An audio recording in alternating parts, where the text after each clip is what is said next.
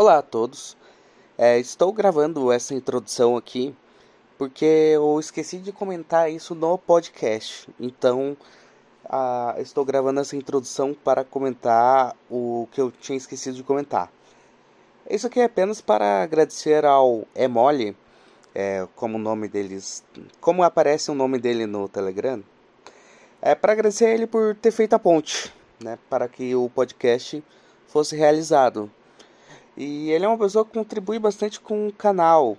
Ele foi ele que fez a ponte com o Kainan, o do episódio lá do comunismo. Foi ele que fez a ponte também. E ele é um cara que contribui bastante. E, e estou gravando isso aqui para agradecê-lo mais uma vez por contribuir bastante com o canal.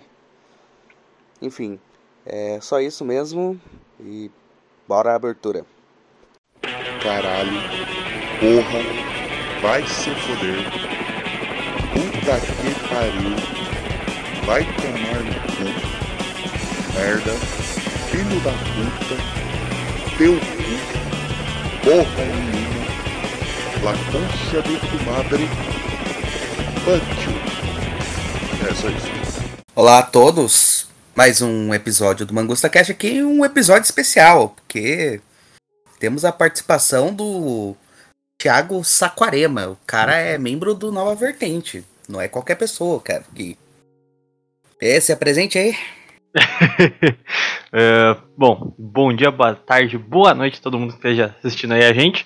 E bora bater um papo. É, para quem não sabe, o quadro que eu tenho lá no Nova Vertente é, é o Historinhas do Minecraft. Então, inclusive, a gente vai ter que gravar esse episódio aqui jogando, hein? Então, sejam bem-vindos a mais uma gameplay no Conspiracraft.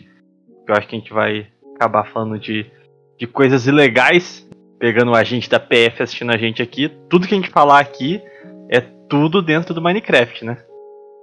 Exatamente. A pro, tá pro, está provado que é dentro do Minecraft e apresentar isso como prova. O juiz vai ter que aceitar. Exatamente, inclusive a galera que tá acompanhando pôde é, ter um gostinho do Historinhas ao vivo, onde a gente provou que não é só edição, tudo que a gente conta realmente tá tudo. tá tudo. É tudo verídico. A gente fez uma live invocando o Herobrine. Então nada que a gente tá falando aqui tem qualquer paralelo com a realidade. Qual seria o servidor aqui? Uh, no nosso caso aqui, a gente tá no servidor do Mangusta, né? É. Esse aqui é um servidor paralelo do Conspiracraft. Aqui talvez as coisas sejam um pouco mais amenas, mas ainda assim, né? Qualquer coisa que a gente falar aqui não seja interpretada de forma é, objetiva para usarem a lei contra nós, né? É. Já sei o nome, servidor do Mangusta Craft.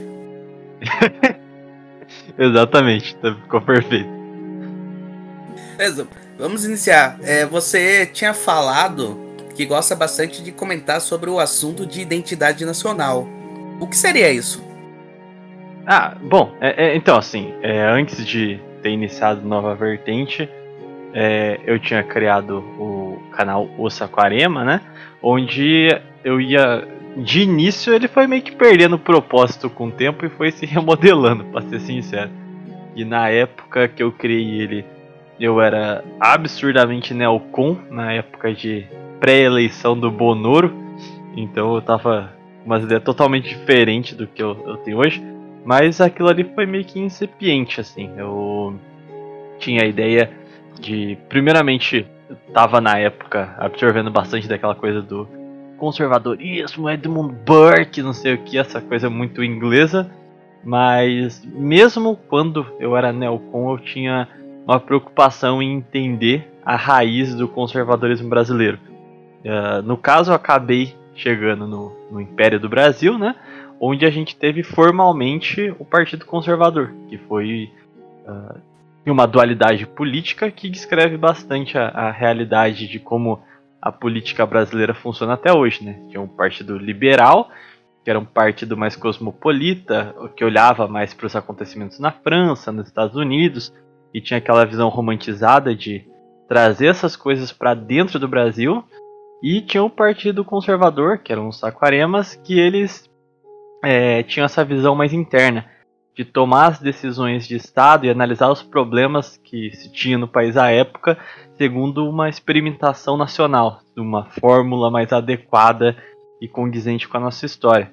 Então, quando a partir disso meio que abriu portas para o tradicionalismo e eu quis buscar entender primeiramente o, os problemas que a gente tem no mundo hoje, quem está por trás desse, desses problemas que a gente tem hoje, para depois eu poder começar a entender da onde a gente veio, como é que formou, se formou o país. E, e foi nisso que eu acabei entrando no tradicionalismo, que acabou sendo meio que a marca do canal. Uh, não tinha muitos. Quer dizer, não, não literalmente não tinha à época canais que falassem da, de monarquia tradicional, regime orgânico, que explicassem assim detalhadamente de uma forma mais prática como eram os regimes que existiam na Idade Média, como que isso chegou no Brasil, como isso se assimilou. Então, uh, por que eu estou contando a história do canal? Porque eu acho que exemplifica bem o, a questão da identidade nacional. Então, quando eu comecei, eu não sabia te dizer com, com exatidão o que seria uma identidade de um povo. Mas eu meio que fui aprendendo isso com o canal em si, eu acho que é um aprendizado constante. Mas se eu tivesse que resumir de forma breve, a identidade acaba sendo algo que se constrói com a vivência histórica de um povo, onde a geografia se impõe, os paradigmas sociais, a religiosidade, que acabam criando um substrato único, né, que diferencia a gente de qualquer outra nação no mundo. Então, no caso brasileiro, a gente consegue perceber uh, o tropicalismo, ou seja, a forma como nós lidamos com o clima que nós temos, que era algo inédito no momento da, da, do descobrimento ninguém sabia como trabalhar em um país tropical, a gente meio que aprendeu na raça, os portugueses assimilaram muito dos costumes nativos, né? Tanto que a maior parte dos antropólogos dizem que a gente é uma nação luso-tupi, porque foi uma colonização que meio que não foi, porque ambos foram se absorvendo num processo meio antropofágico. Então não teve o, o, uma dominação de fato, uma subjugação de um ou do outro é, meio que eles se completaram.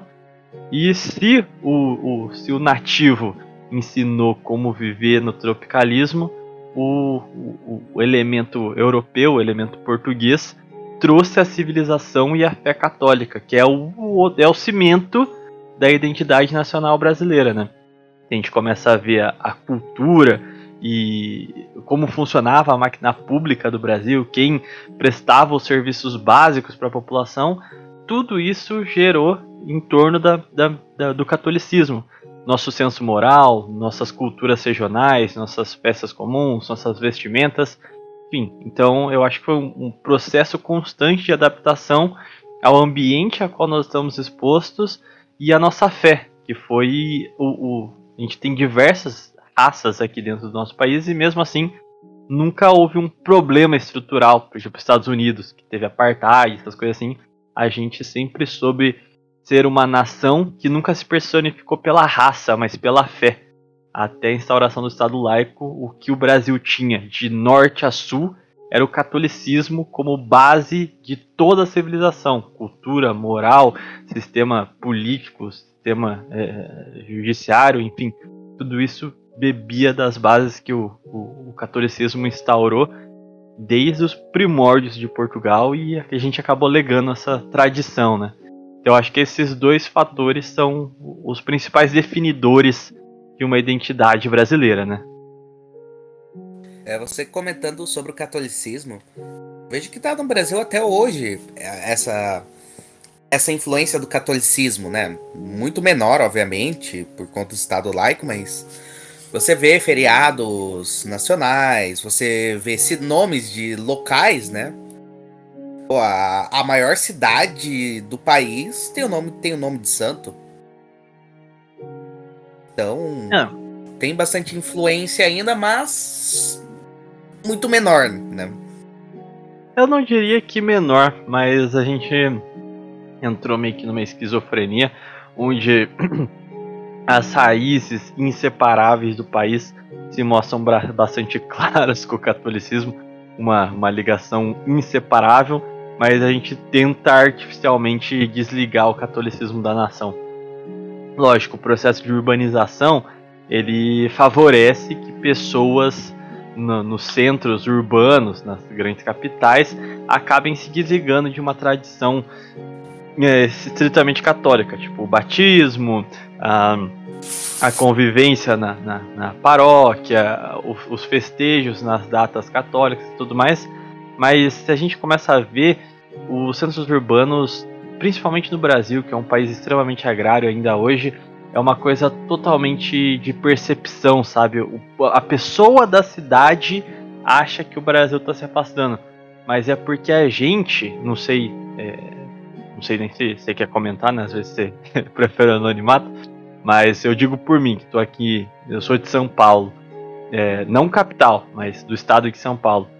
Uh, o paulista, o carioca, não faz ideia do que, que é o Brasil profundo, o Brasil real, das pessoas que estão uh, no norte brasileiro, no centro no centro-oeste brasileiro, onde essa cultura católica ainda é muito viva e aquilo, essas regiões são realmente o Brasil autêntico. É onde a globalização, esse espírito cosmopolita, ainda não conseguiu chegar com plenitude e destruir o modo de vida próprio dessas pessoas, né? É o daria para dizer questão que existe é, uma identidade nacional, mas ao mesmo tempo também uma identidade mais regional, sim, algo mais próprio de cada região? Sim, é porque é típico é, de um império, assim. É, não império no sentido de você pensar numa monarquia ou qualquer coisa assim, mas um, um, país que tem tamanhos continentais e tem todas as características de um império que seria diversidade étnica de povo, diversidade geográfica no seu território, diversidade, uh, em alguns casos, linguísticas, enfim, e consegue conglomerar dentro de si tudo quanto é tipo de povo e situações complexas. A tendência do império é você conseguir ter um compasso entre o respeito do poder regional, seja a cultura ou as oligarquias propriamente ditas, ao mesmo passo que você consegue manter forte a presença do poder central. Tanto que ao longo da história do Brasil a gente vai ver que esse é o paradigma, que assim, o Brasil tem uma, uma, um claro apego ao poder central. Uh, seja na figura de uma pessoa, tipo assim, as pessoas louvavam Dom Pedro II, como louvaram Dom Pedro I na independência, como louvaram Getúlio Vargas, como, enfim, em alguma medida a gente sempre tem esse fenômeno de populistas onde as pessoas preservam ainda traços na sua vida comum dessa cultura regional, mas mostram que elas integram algo maior do que a sua região nesse apego, nessa presença um poder central forte, entendeu? Isso aí é uma característica muito comum em impérios. Se você olhar para a Rússia hoje, se olhar para a China hoje, você vai ver que eles vão apresentar essas mesmas características muita diversidade no povo deles, muita sub-região, essas coisas assim, diversas microculturas no território, mas que não, não se avolumam diferenças suficientes para que essa, essas regiões queiram, sei lá, ser separatistas ou qualquer coisa assim, entendeu? É, o que eu acho que, assim, é um problema mais evidente do que o regionalismo, que o regionalismo nunca foi tão perigoso assim no Brasil, com exceção do Rio Grande do Sul, que teve lá suas aventuras, uh, eu acho que o que realmente está em foque hoje é uma divisão de um Brasil legal para um Brasil real. A gente aderiu à democracia, ao liberalismo e todas essas ideias europeias nas nossas leis, na, na, enfim, entre a burguesia, entre os magistrados e tudo mais, mas tudo isso está completamente desconectado do Brasil real, que é aquele Brasil do sertanejo, o vaqueiro, do homem do campo, que é realmente a maior parte do país e que compõe a identidade da maior parte da história do nosso povo. Então eu acredito que as cidades e, e a burguesia conectada com o, o mundo externo eles acabam entrando em uma bolha que eles não percebem que aquilo ali não é o Brasil de verdade, sabe? Eles começam a ter uma limitação de cegueira que divide dois Brasis. O real, o prático, uh, dos agricultores e do Brasil que trabalha de fato, e outro, que é o Brasil das riquezas, dessa, desse pequeno grupo que escreve as leis, que fica romantizando o mundo e que não, não, não tem contato com a realidade, né? Dá para dizer que é um pessoal com uma visão mais iluminista, né? Aquela coisa mais. aquele problema de centro urbano, né? Praticamente. Que geralmente, quanto. É, parece que é realmente característica de cidade isso. Essa coisa fria, eu acho. Dá pra dizer assim também. É, cria uma dessensibiliz... dessensibilização da pessoa, né? Ela vai sendo dessensibilizada ela começa a ter muito apego por ideias, por, por, por, coisas bonitas ditas, mas na prática do dia a dia, a cidade mesmo, ela vai desumanizando as pessoas, né? Ela começa a ter menos apreço, porque eu acho que seja natural também. Você sai do modo de vida comunitário, você sai daquele modo de vida em que existem é, culturas que são impostas a você, que se você não cumprir, você está fora. Uh, a cidade permite que você se isole. Então você não cumpre ritos de passagem, de assim, você ter que se tornar homem. Você pode ser um eterno menino com a, com a camiseta do, do, do, sei lá, do Naruto, sabe? e, e ninguém vai te julgar por isso. Você não vai ter um trabalho realmente braçal. Você não vai participar você não vai conseguir compreender o valor da espiritualidade, sabe?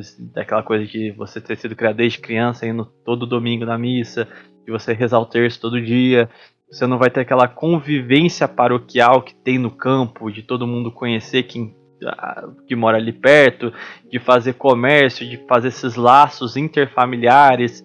Então, assim, você chega a um ponto em que olha a distância, por exemplo, de uma fazenda para outra e o pessoal tem uma convivência extremamente próxima e para para pensar não sei se você mora em apartamento, mas pro ouvinte que mora, que você provavelmente não sabe nem o nome de quem mora do seu lado ou em cima de você, tá é. e, então a cidade gera essa dessensibilização que é você parar de se importar com o outro ser humano. Você, você poder é, viver de maneira sozinha, teoricamente, sem ter que ter um, um contato pessoal com as pessoas, mas essa falta de, de, de contato, de, de, uma relação profunda com outro ser humano, é, eu acredito que ela seja canalizada em ideias. Então as ideias têm que ser cada vez mais sensíveis, cada vez mais idealistas, cada vez mais mentirosas, porque ela serve para mascarar uma hipocrisia do, do, do que a urbanização causou na cabeça do ser humano, né? Como ele não pratica mais, ele vive num eterno cope, num, num eterno larp de fingir que se importa com as outras pessoas. Eu acredito que seja uma forma da pessoa se agarrar na humanidade dela, para ela dizer que ela não perdeu aquilo, sabe? É, o progressismo poderia ser visto dessa forma? Não, o progressismo é isso. O progressismo, ele. Você como você não se importa com as outras pessoas e você não tem mais uma base moral rígida, nada foi lhe imposto, não te ensinaram, não te passaram conhecimentos tradicionais, uma, uma, uma um legado de continuidade, uh, e na cidade logo você também perde outras questões assim que eram até então tido como lógicas, como biológicas, como uh, você ter que se casar, como você ter que ter filhos, você gerar descendentes por uma questão de orgulho, é, uma questão de sobrevivência mesmo, como você quebra a lógica básica da vida, a consequência é você, como eu falei, você vai esgueirar na idealização de uma realidade perfeita. Então o progressismo ele cabe muito bem a isso, porque o que a cidade tem de único? Nada. Toda metrópole no mundo vai ser igual. Então, quando você tem um cenário desse que é totalmente fabricado, totalmente artificial, você permite que ideias universalistas, ideias que, é, te, vamos dizer assim, faz um trabalho de terraplanagem dos povos também possam existir. É por isso que, por exemplo, o nacionalismo e essa ideia do, ou por exemplo, o tradicionalismo também, eles tendem a ser muito específicos de cada povo, tentando fazer algo sob medida com base na história daquele povo, enquanto o progressismo pode ser o mesmo para qualquer lugar do mundo, porque ele, ele já parte dessa premissa de que as pessoas já foram dessensibilizadas e que já estão vivendo em cidade, já estão num ambiente totalmente artificial. E justamente por estar vivendo num ambiente artificial, essas pessoas estão abertas a defender coisas que seriam abomináveis para uma pessoa sadia, uma pessoa comum é, que viva numa comunidade, por exemplo, né? Aborto. aborto. É, é, eu acho que as pessoas dão até ênfase demais no aborto, mas se a gente parar pra pensar na homossexualidade em si, cara, isso é, é tão abominável quanto o aborto, tá entendendo? A gente só passou a relativizar isso porque o grau, a, a, o ritmo da revolução é tão intenso que algumas coisas que eram absurdas a gente simplesmente passou a aceitar porque foram aparecendo coisas mais e mais absurdas e a gente eh, começou a normalizar as coisas que er, já eram absurdas, só que lá no início, sabe? E o, é, você percebe isso vendo a que estão tentando normalizar a questão da transexualidade, cara. Sim, já foi basicamente normalizado já. Tipo, pô, a pessoa é capaz de fazer cirurgia para mudar o órgão lá dela pra sentir outra pessoa. Num. num. num. num é numa sociedade sã, uma pessoa não faria uma coisa dessas. A pessoa, se, se alguém fizesse, você iria ver aquela pessoa como louca. Uh, realmente, isso é. Bom, e volta para aquilo. Uh, nesse caso, não se abre brechas para se debater essa ideia. Já é tido, se você quer debater isso, você já está partindo para a discriminação da pessoa. Mas o, o ponto é: isso não seria uma patologia? Isso não seria algum grau psiquiátrico? Porque a pessoa está disposta a, a, a causar um dano irreversível no seu próprio corpo por um estado psicológico que ela se encontra. Mas se você mesmo que você desconsidere esse ponto e só leve a retórica de que não, ele se sente uma mulher, ele quer ser uma mulher, não sei o que.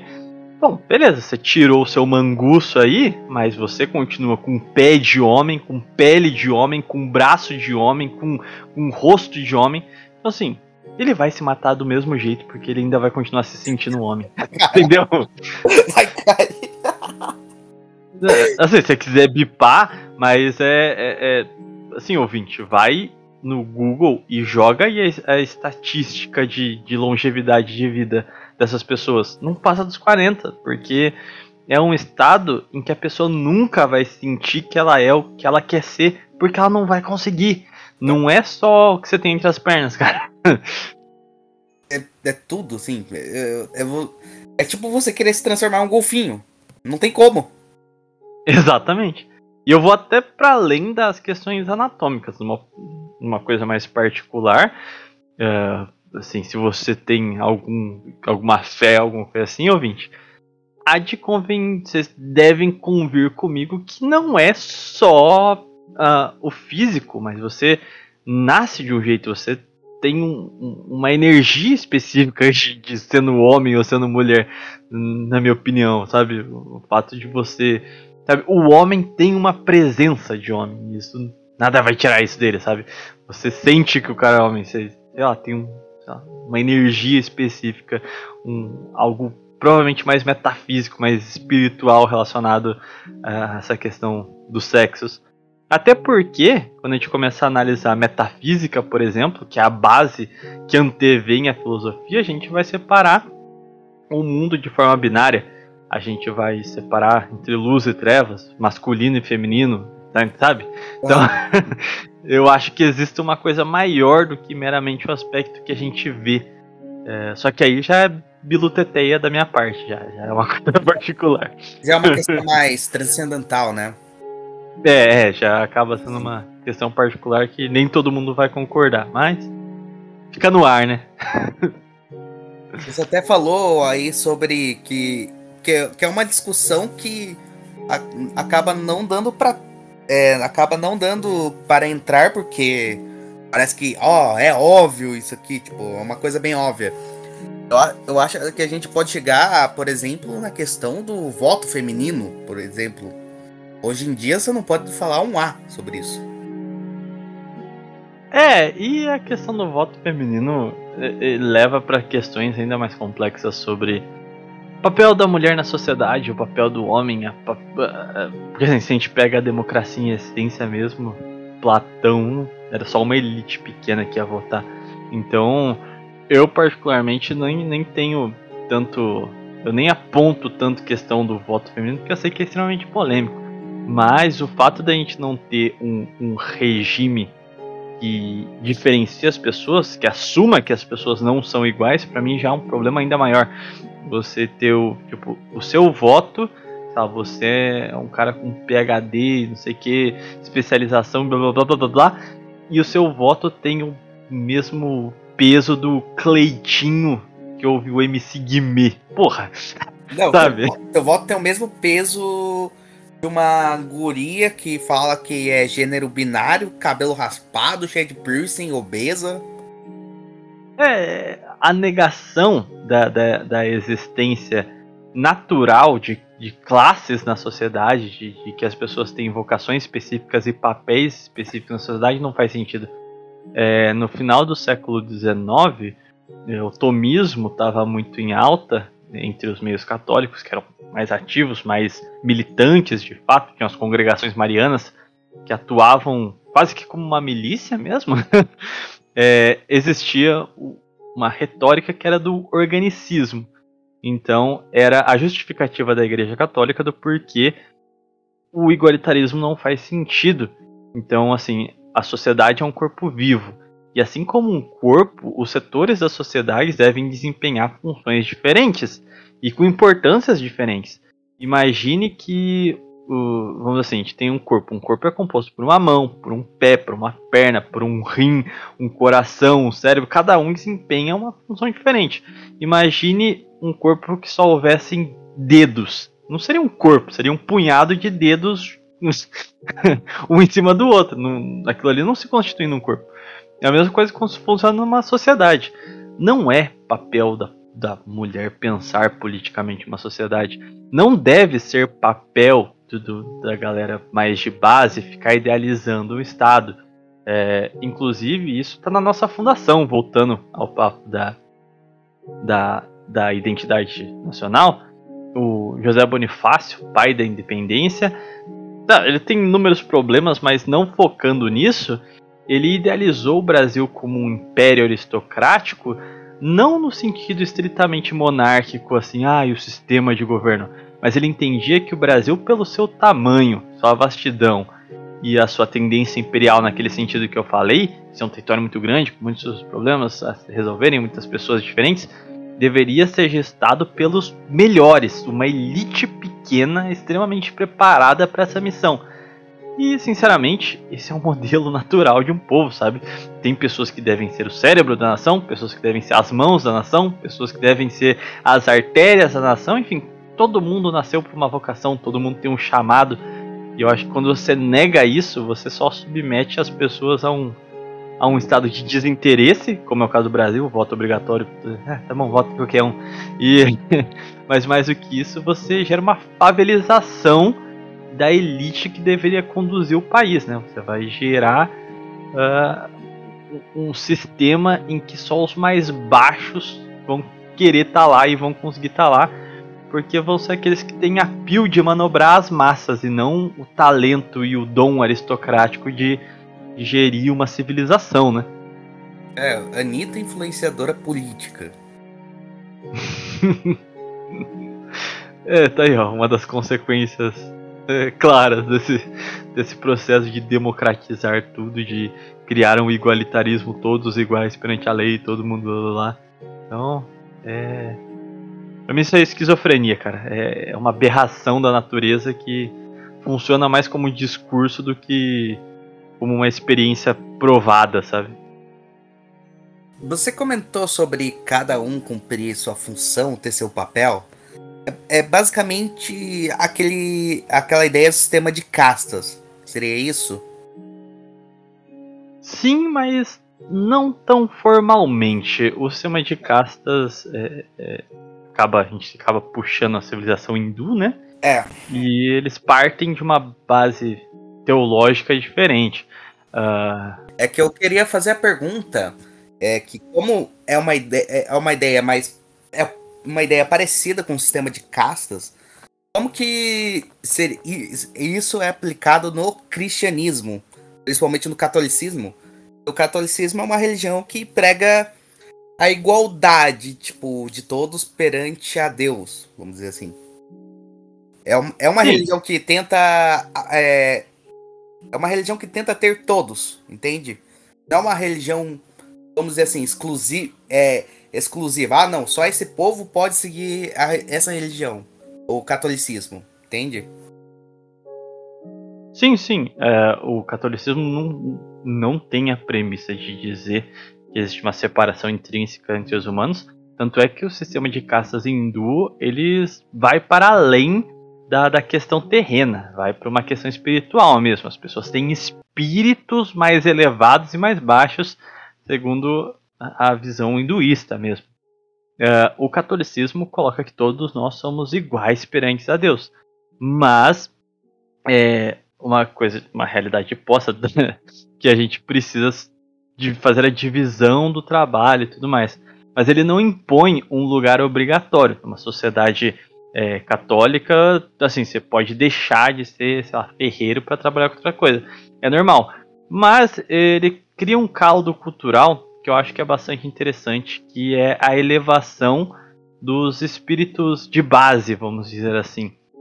Uh, tem uma frase irônica, não é de um pensador católico, é de um cara totalmente gnóstico, fudido da cabeça, mas eu acho que a, a frase é boa para tentar exemplificar o que eu, eu vou falar à frente. Uh, o Kawama, Kawara, Kamarasmani ele diz o seguinte que uh, num regime uh, de desigual é, ele funciona num, a, enquanto o rei é, tiver uma posição específica onde o fazendeiro tem mais orgulho de seu serviço do que um rei de seu reino. Então, o que, que é necessário para você fazer essas pessoas de base ter esse orgulho de, do seu ofício? É você criar uma estrutura que o trabalho não seja um trabalho sem obra, basicamente, um trabalho que não produz de fato, que não enobrece a alma. Na Idade Média, a gente viu o surto das corporações de ofício, que são a base do, do sindicato. Então, pronto, se você quer, você vem de uma família de ferreiro, quando você completasse 14 anos, você ia entrar como ia entrar nessa corporação de ofício como um aprendiz. Você ia viver com, na, em outra família, com um outro profissional que não fosse seu pai, e aprender o ofício com esse mestre, com quem você estaria passaria é, alguns anos, e ele ficaria encarregado de, das suas despesas, você teria que respeitar ele como seu pai, e ele fica encarregado também de fazer zelo às suas obrigações espirituais. Mas você vai trabalhar ali como um aprendiz dele até você poder se tornar um oficial. O oficial você só podia se tornar caso você fizesse uma obra-prima. E aí vem aí tanto essa essa frase que a gente usa, né, obra-prima, mas também a, a questão do TCC, por exemplo, o trabalho de conclusão de curso lá. O que, que era? Era uma. Vamos supor que você é um relojoeiro, porque na Idade Média surgiram as maiores os maiores relojoeiros da história e até hoje a gente não consegue confe, confeccionar os relógios que foram feitos na Idade Média, para você ter uma noção do nível de, de detalhes. Não era você, para se tornar um oficial, você não tinha que fazer um relógio funcional. Você tinha que expressar o seu amor a Deus no seu trabalho. Então, para além de um relógio, a função do objeto ia ficar em último plano. A pessoa ia passar meses trabalhando naquela obra-prima dela para criar arte em cima do seu trabalho. Então, o trabalho era extremamente regrado, passava por um, um processo de, de qualidade do serviço muito rígido e as pessoas trabalhavam só até o sol se pôr. Inclusive as cargas de trabalho, mundo pensa que a Idade Média era terrível, mas as cargas de trabalho eram muito menores e existia a ideia de labor. Você trabalhava, uh, o seu hobby era o seu trabalho. Uh, tem bastante escritos da época de mestres que queriam continuar trabalhando nas suas obras-primas, mesmo depois do pôr do sol, mas era proibido pela corporação de ofício. Então você vê que Aí eles não ficavam esperando, ai caraca, cadê a hora que não acaba? Quero voltar para casa para ir jogar LOL. Não, os caras queriam continuar trabalhando porque o, o LOL dos caras era o trabalho, tá entendendo? Eles amavam aquilo que eles faziam porque viam uma extensão da sua existência no seu trabalho. É uma cosmovisão de trabalho que eu acho que a gente nem consegue compreender mais com Nossa, a cara. mesma profundidade. É, uh, fale a verdade. Re... O que você acha do seu trabalho? tipo, você, você começa a pensar o quão sequelado você fica pelo seu trabalho mesmo, cara. Você, já consegue, você começa a ver que é como a secularização, inclusive do trabalho, transformou uma arte, um labor, um, um, um alto grau de satisfação da vida humana em um dos piores pesadelos cronometrados. E aí volta para aquilo. O seu trabalho, você, você relojoeiro produzindo a sua obra-prima, você produziu o quê?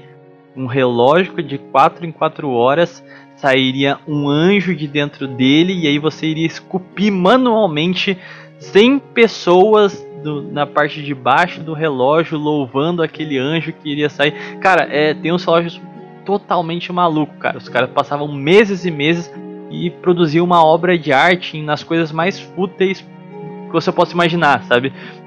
É uma batalha com é, 300 homens esculpidos num pente, sabe? era, um, era um serviço absurdo que nenhuma máquina conseguiria consegue fazer isso até mesmo hoje em dia. Não são mais alcançáveis. Você é... fala da arte, cara. Eu fico, eu fico pensando, tipo, no Vaticano, por exemplo. É, é, capela de, é a Capela de São Pedro? Sim, tem a, é, tem, tem a Igreja a, de São Pedro e a. Basílica de São Pedro, né? Isso, a Basílica de São Pedro. É ela que tem aquela, aquele quadro famoso de Deus apontando o dedo. Paradão? Não tenho certeza. É que tem a. a... Mas eu acho que é assim.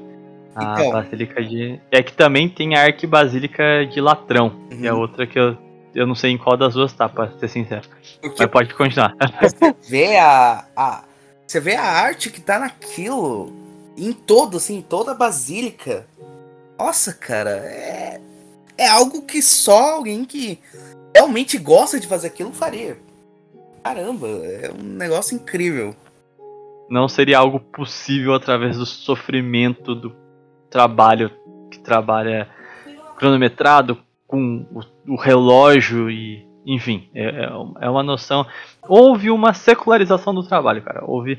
Mas enfim, o que eu quis dizer, é, só pra gente esgatar o ponto, que eu acho que até a gente entrou no nosso trabalho e tudo mais, mas é que a única forma de você fazer com que pessoas de ofícios, vamos dizer assim, menos valorizados, menos prestigiados, se orgulhem da posição que elas ocupam, é isso é elas assumindo as suas funções sociais, as suas funções como órgãos da sociedade, que é esse organismo vivo, de maneira a se orgulhar, de ter orgulho do seu trabalho. O fazendeiro tem mais orgulho, mais orgulho de sua fazenda do que um rei de seu reino.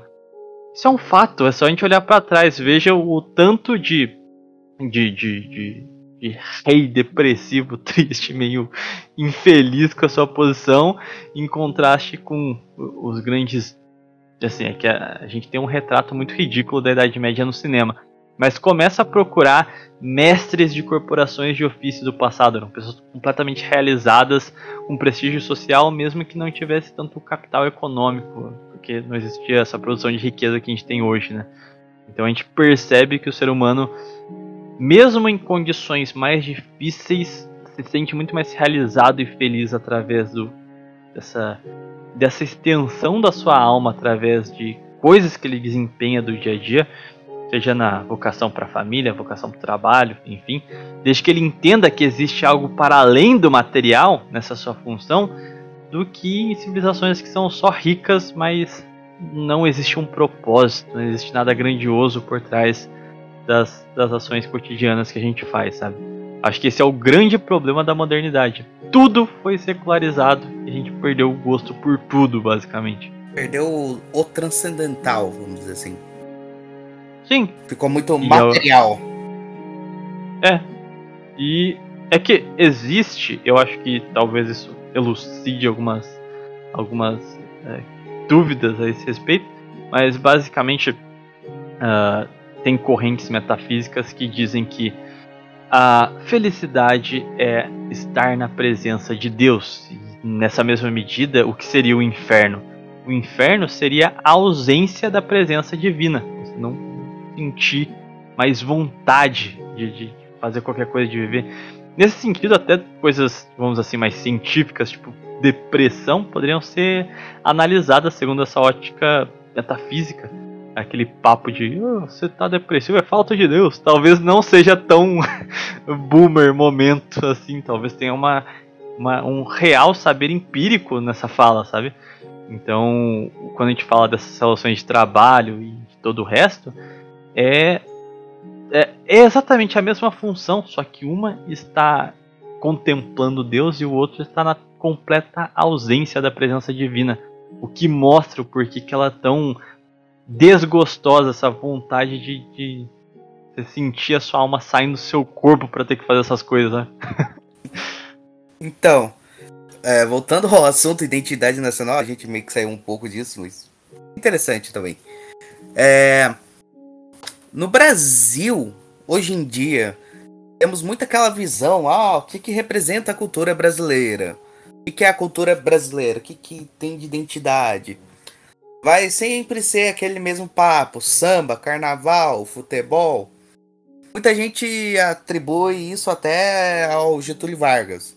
Não sei se, se é atribuído corretamente ou não, mas atribui a ele essa ideia de tornar essas coisas é parte da identidade nacional. O que você diz sobre isso? É, que é frente à culpa ser dele. Não vou dizer que é inteiramente, mas ele foi o grande propulsor dessa, dessa ideia, né? Eu não vejo tanto problema assim na questão do samba e do futebol, nem do carnaval. É, se torna um problema quando fica reduzido só a isso, mas tem muita gente que pegou ódio dessas coisas, eu também acho que não, não faça sentido. Essas coisas realmente integram a nossa identidade, se a gente for parar a importância que elas desempenharam. A primeira Copa do Mundo que o Brasil ganhou, se eu não me engano, foi em 62? Uh, primeira Não, Copa 58. Brasil, eu acho que é isso mesmo, que foi com Pelé. Sim. É... Pelé surgindo. Ah, posso estar errado, mas me corrijam aí, que eu não sou. Eu mesmo não gosto de futebol. Mas quando a gente começa a falar com as pessoas que viveram essa, essa época de, de 50 até os anos 90 mesmo, realmente era uma era uma forma de retratar um Brasil glorioso, um Brasil grande, restaurava a, a honra e o espírito de ser brasileiro, sabe? Uhum. A gente que é dessas, a gente é uma geração mais nova, eu acho que a gente não consegue compreender a fundo esse estado de espírito, porque a gente não viveu isso. É, então é, eu acho que a gente julga muito sem conseguir se colocar no lugar dessas pessoas e o orgulho que e aqui que aquilo representou uh, ah, para o Brasil naquele momento e como serviu de um laço de união nacional e uh, reavitar, vamos assim, revitalizar um orgulho nacional. Cara, a gente é grande nesse, nesse sentido, sabe? E nesse período também de, o Brasil correspondeu positivamente, sabe? Grandes obras de infraestrutura, o, PIBs gigantescos. O Brasil foi um dos países que mais cresceu nesse período também. Então acho que desempenhou uma futebol, mesmo que muita gente fala que é coisa de chimpa. Eu acho que desempenhou um papel fundamental também na, na nossa identidade nacional, sabe? E as pessoas do seu cotidiano, e isso é cultura, é, falam o que no seu dia a dia? Se for em qualquer conversa de bar, os caras estão falando lá do jogo do Flamengo, Palmeiras, sei lá. Então, assim, é um traço cultural do nosso povo. Só não se resume só a isso, né? Isso eu acho que é, é bem óbvio. Eu acho que existe ó, algumas questões que a gente devia revitalizar e volta com a nossa chegada na, na, na modernidade. Por exemplo, o Brasil, até a subida de Marquês de Pombal, não tinha o português como a sua língua mais falada em território nacional. Tinha o Ayengato, que era uma mistura de português com o tupi, que era a língua comum. Todo mundo falava essa língua. E ela foi extinta, segundo o decreto do, de Marquês de que a gente devia falar só o português e tudo mais. Eu entendo que foi fundamental, porque, é, é, querendo ou não, um dos grandes patrimônios que a gente tem é a língua portuguesa intacta. É muito difícil você não gerar subidiomas e, e coisas do gênero, mesmo com os sotaques, ainda a gente fala o mesmo português que Portugal. Isso é um baita feito civilizatório. Assim, as pessoas às vezes não refletem sobre isso, mas a partir disso também houve uma supressão bastante grande e eu acho que no século XX a gente cometeu um dos maiores crimes que a gente teve. Uh, como o nosso processo de desenvolvimento econômico acabou chegando no café e criou-se os barões e levaram eles para cidades cosmopolitas, quando surge São Paulo e, esses barões já urbanizados, falando que são da cidade grande e tudo mais, começa a se ter. A, eles começam a retratar o, o Jeca, né? Começam a desprezar e a humilhar a imagem do verdadeiro, aquele que seria o símbolo da raça brasileira, que é o sertanejo. E, em outras palavras, é o caipira no geral. É o homem típico do campo mesmo.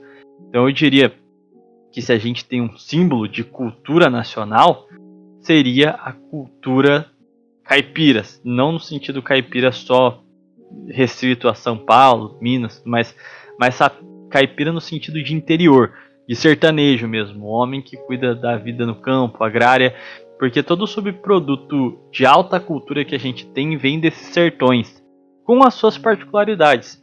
Então a gente tem esses efeitos na, na, na literatura, a, a, o romantismo brasileiro.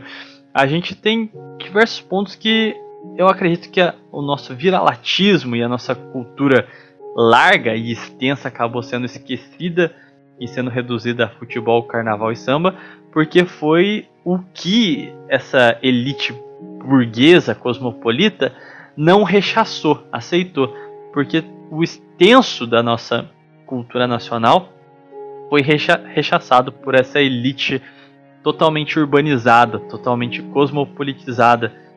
E vale lembrar que depois, com a proclamação da República, o, o, as ideias eugenistas tiveram muito eco aqui no Brasil e houve tentativas claras de se combater a, aquele que assim quando a gente teve o ápice da nossa cultura que foi no século XIX ela se estruturou na romantização da mestiçagem. Então a gente começar a se orgulhar da, da união uh, das três raças que fundaram o país e criaram um subproduto totalmente original.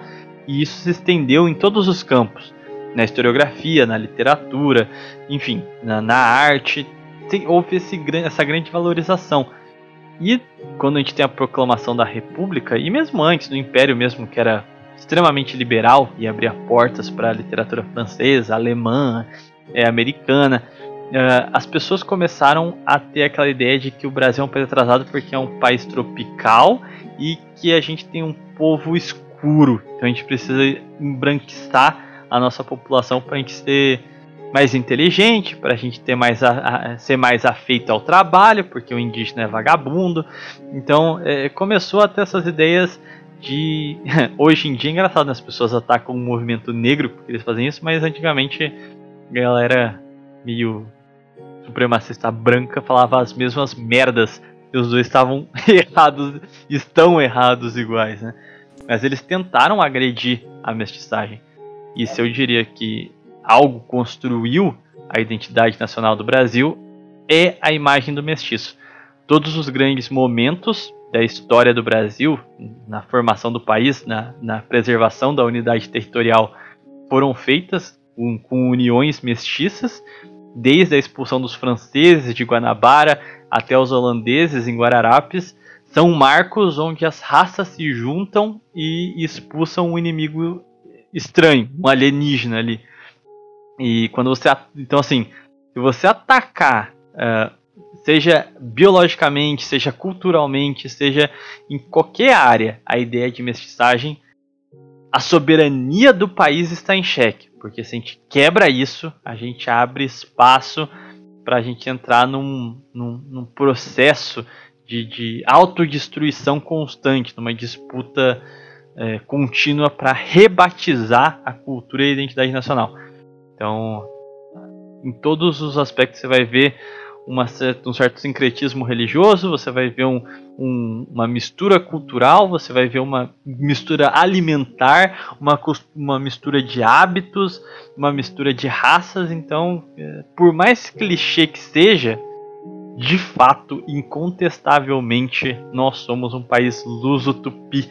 A gente não vai ser nem europeu, nem africano e nem tupi. Esquece. o...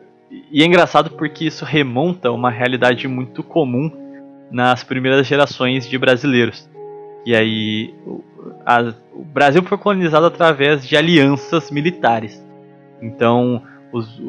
alguma tribo pedia ajuda aos portugueses para atacar outra tribo e eles é, firmavam essa aliança através do matrimônio.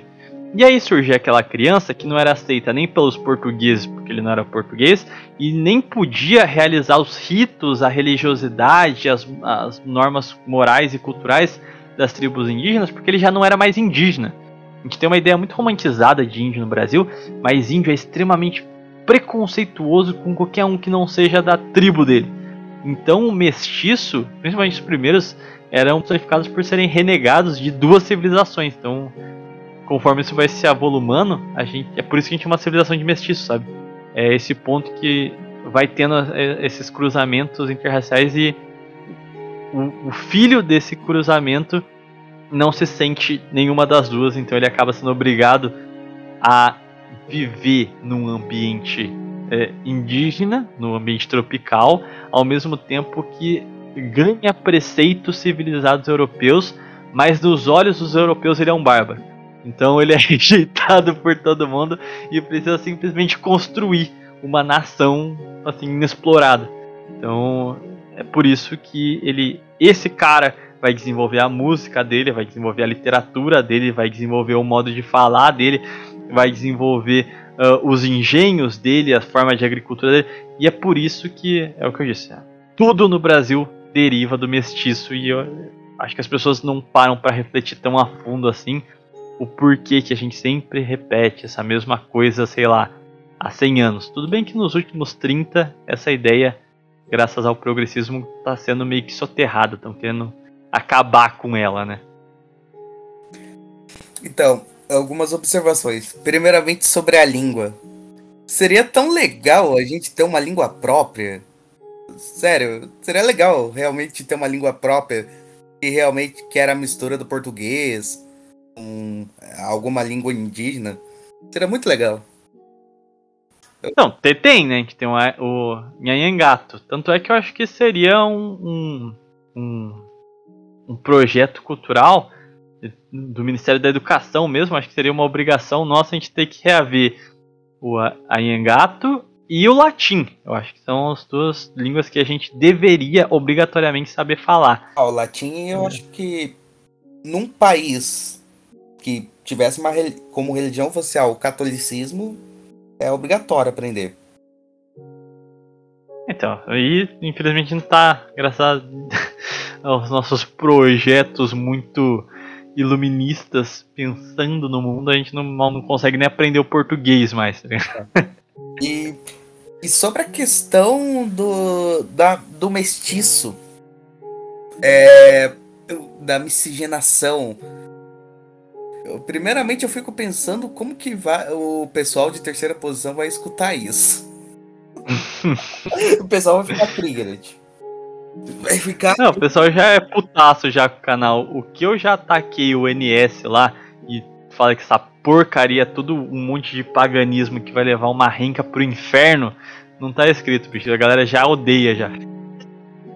Então, o teu, esse pessoal, é, o pessoal NS não vai gostar muito disso. Não. Mas eu, eu também me pergunto se também, às vezes, não é essa miscigenação que acaba, talvez, ferrando um pouco o brasileiro também. Tipo, o funk. Cara, o funk. Sei lá, cara, eu imagino pardo, cara. imagino um pardo sendo músico, é, cantor de funk, entende? Mas você imagina um pardo na roça ou um pardo na cidade? Na cidade, né? então, acho que o problema não é o pardo. Até porque K-pop vem de uma raça asiática. Cara, e é a mesma coisa. É, é K-pop é a americanização dos coreanos. É isso. É, assim, qualquer povo, independente de cor, raça, se ele for jogado em um ambiente que está prestes a degradá-lo, ele vai gerar uma cultura degradada. Na minha opinião, não tem muito fator étnico aí não, pô. Eu acho que pode ter um pouco, né? Mas eu não, não digo que é tudo. Só o fator étnico é, import, é, é o fundamental, sabe? Eu acredito que é um pouco de tudo. Ah, eu, eu não duvido. Assim, é que é aquilo, cara, raça não existe. Porque assim, as coisas boas ou ruins também depende do ponto de vista. Por exemplo, é, o professor fala, ah, a democracia no Brasil não dá certo. A democracia não é uma invenção anglo-saxã, não é uma invenção assim que foi imposta pra gente pelos, pelos ingleses e pelos americanos. Isso não tem nada a ver com o que a gente viveu historicamente para ser. Qual é o sentido de cobrar da gente que isso dê certo se o nosso povo não foi, não viveu e, e construiu naturalmente essa estrutura? Estão tentando fazer que outro povo contra a vivência tenha que assimilar esses valores que foram criados e compostos sobre um outro povo que teve outra história. Então, assim, é, eu não. É, para mim, é, raça é igual raça de RPG, cara. Todas elas têm um ponto forte e um fraco. O jeito que você vai é, levar essas características vai de você.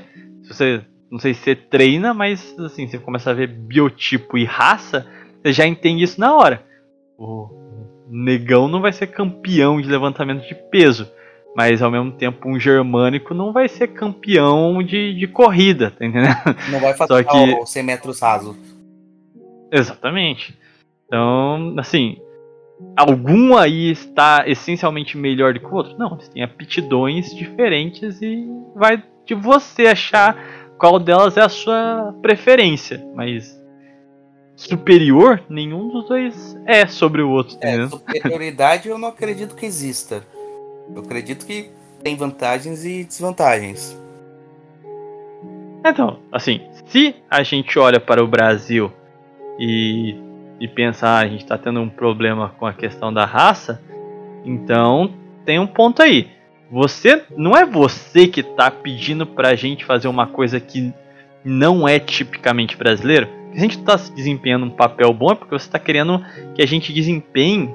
Você está olhando para o nosso povo com lentes de outros povos, tá entendendo? É. Não é o, o, brasileiro que é incompetente, você que é um. Não você, literalmente, né? Mas o, o Jeg que tá falando isso. Você, esse sujeito que pensa como um vira-lata, que quer julgar a realidade segundo os olhos de outro povo que não o dele, tá entendendo? Uhum. Aí que eu venho agora um questionamento. Qual que seria o, o a, a o no, nossa grande vantagem? Vamos pensar assim. Porque eu não consigo pensar, uhum. porque como somos uma mistura, a gente acaba não tendo, sabe, o melhor. A gente não acaba sendo o melhor de cada, sabe? Em geral, sei lá, podemos acabar sendo tipo um mediano em tudo, entende? Não sei eu tô, se eu tô falando correto, se eu tô falando muita besteira. É, pra mim a experiência no. na. de Guararapes, na invasão holandesa, já diz muita coisa. Chegaram aqui cheio de dinheiro, com um baita espírito empreendedor e queriam fazer inúmeras reformas, fazer isso aqui uma grande companhia ocidental e não conseguiram, não souberam se adaptar ao ambiente, não souberam trabalhar com os povos que aqui existiam, não souberam como é, gerir essas terras.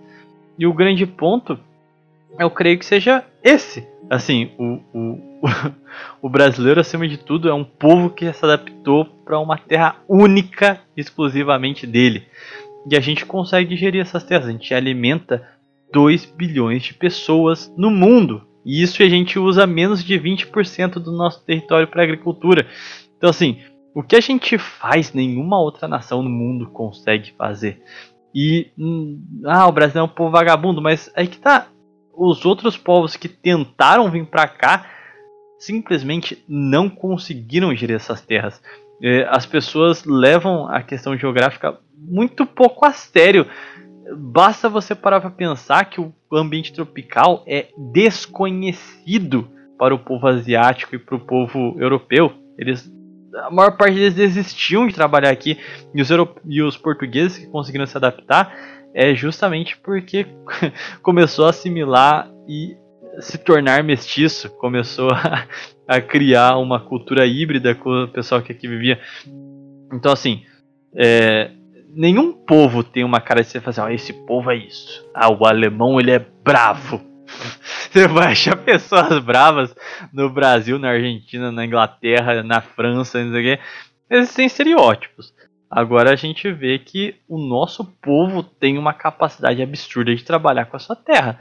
Uh, e é uma coisa extremamente original porque outros povos vieram e não conseguiram fazer o que a gente faz.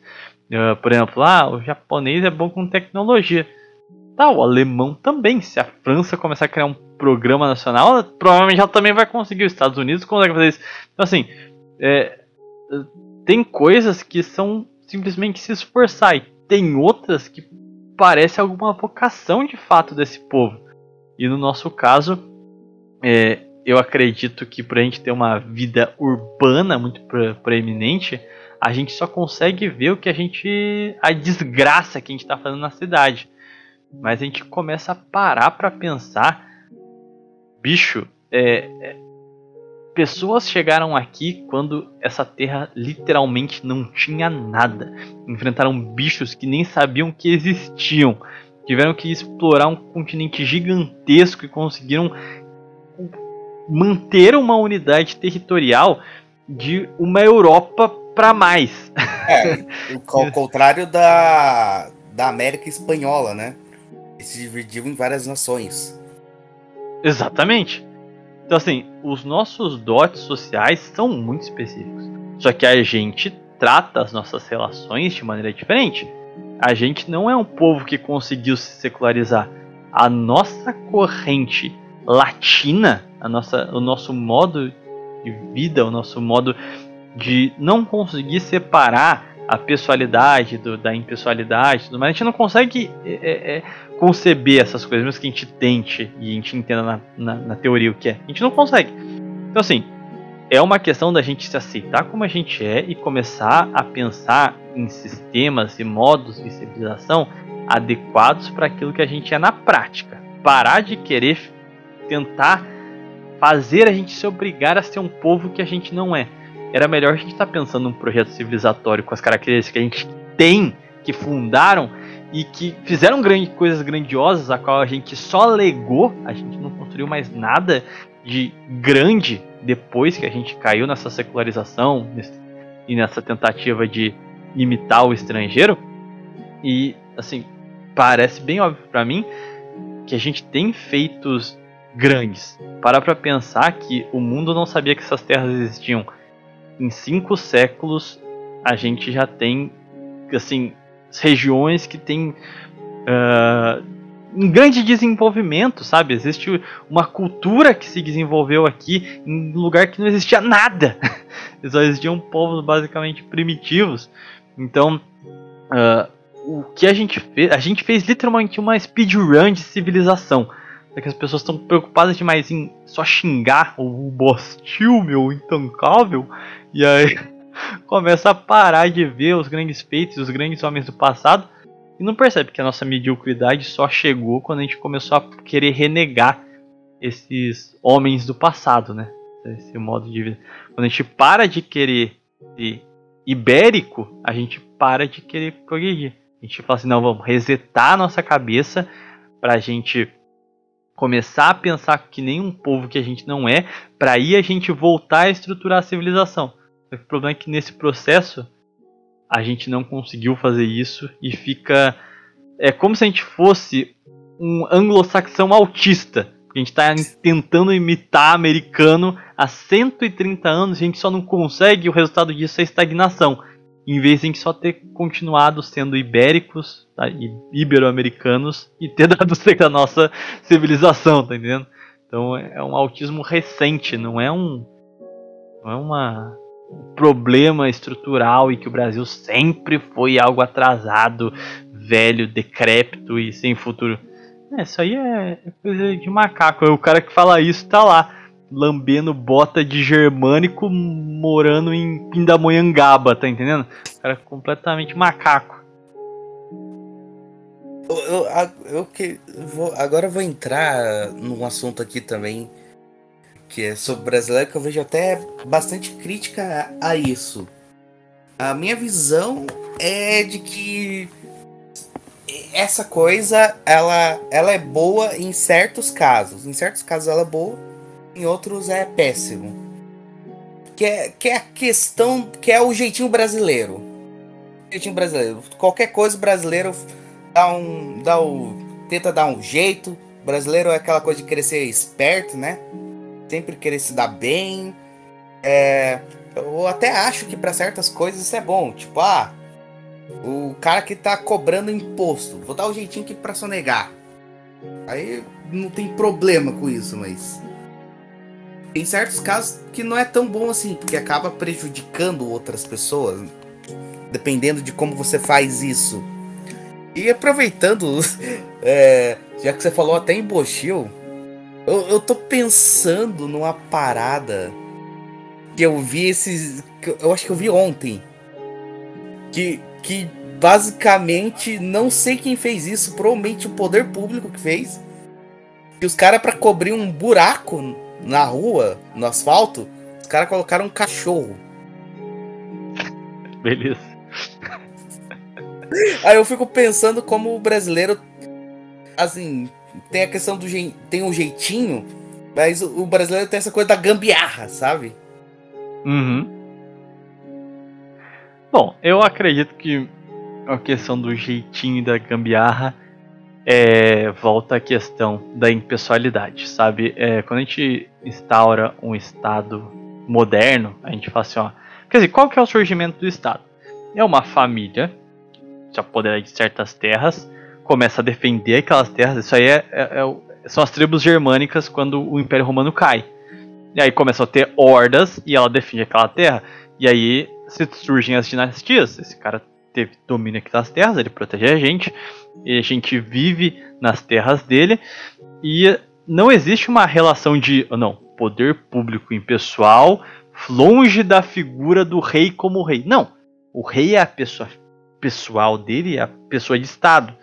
Só que quando surge o Estado moderno, a gente vai criar uma ideia de que o Estado é uma entidade, ele está para além do ser humano. Ele é um poder uh, sem personalidade, sem tendências básicas.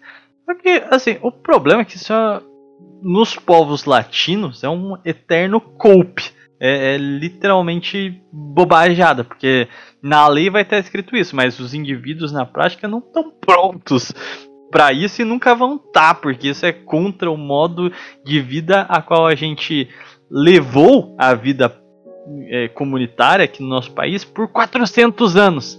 Não existe uma separação entre, sei lá, vamos supor que eu sou aqui um desembargador. Não existe o Tiago e o desembargador. Eu sou eu. entendendo? Não vou conseguir sair do personagem que é minha personalidade pra, pra, pra entrar nessa, nessa figura sobre-humana que não tem laço, não tem nada. Então, na minha opinião, era é, vai para a questão do. até o pessoal lá do Cabo das Tormentas fala né, do NRX, a formalização do poder. As coisas são assim. Não seria mais fácil a gente admitir, ó, ó, não tem como, o fulaninho vai sempre privilegiar a família dele, os amigos dele e foda-se, a vida é assim. Você já sabe que é assim. Então vamos pensar no modelo com base nesse fato dado? E aí a gente poderia desenvolver instituições próprias que a gente já tinha. que são justamente as formas de, de governança através de corporação de ofícios, de, de uma democracia orgânica e não liberal, que seria o corporativismo, e através dessas câmaras de ofício daria para chegar a um, um entendimento médio entre essas forças diversas na sociedade. Mas não, a gente vai falar assim, não, não, não, não. O seu Kleber, ele consegue ser totalmente imparcial. Então vamos comentar, vamos confiar nele.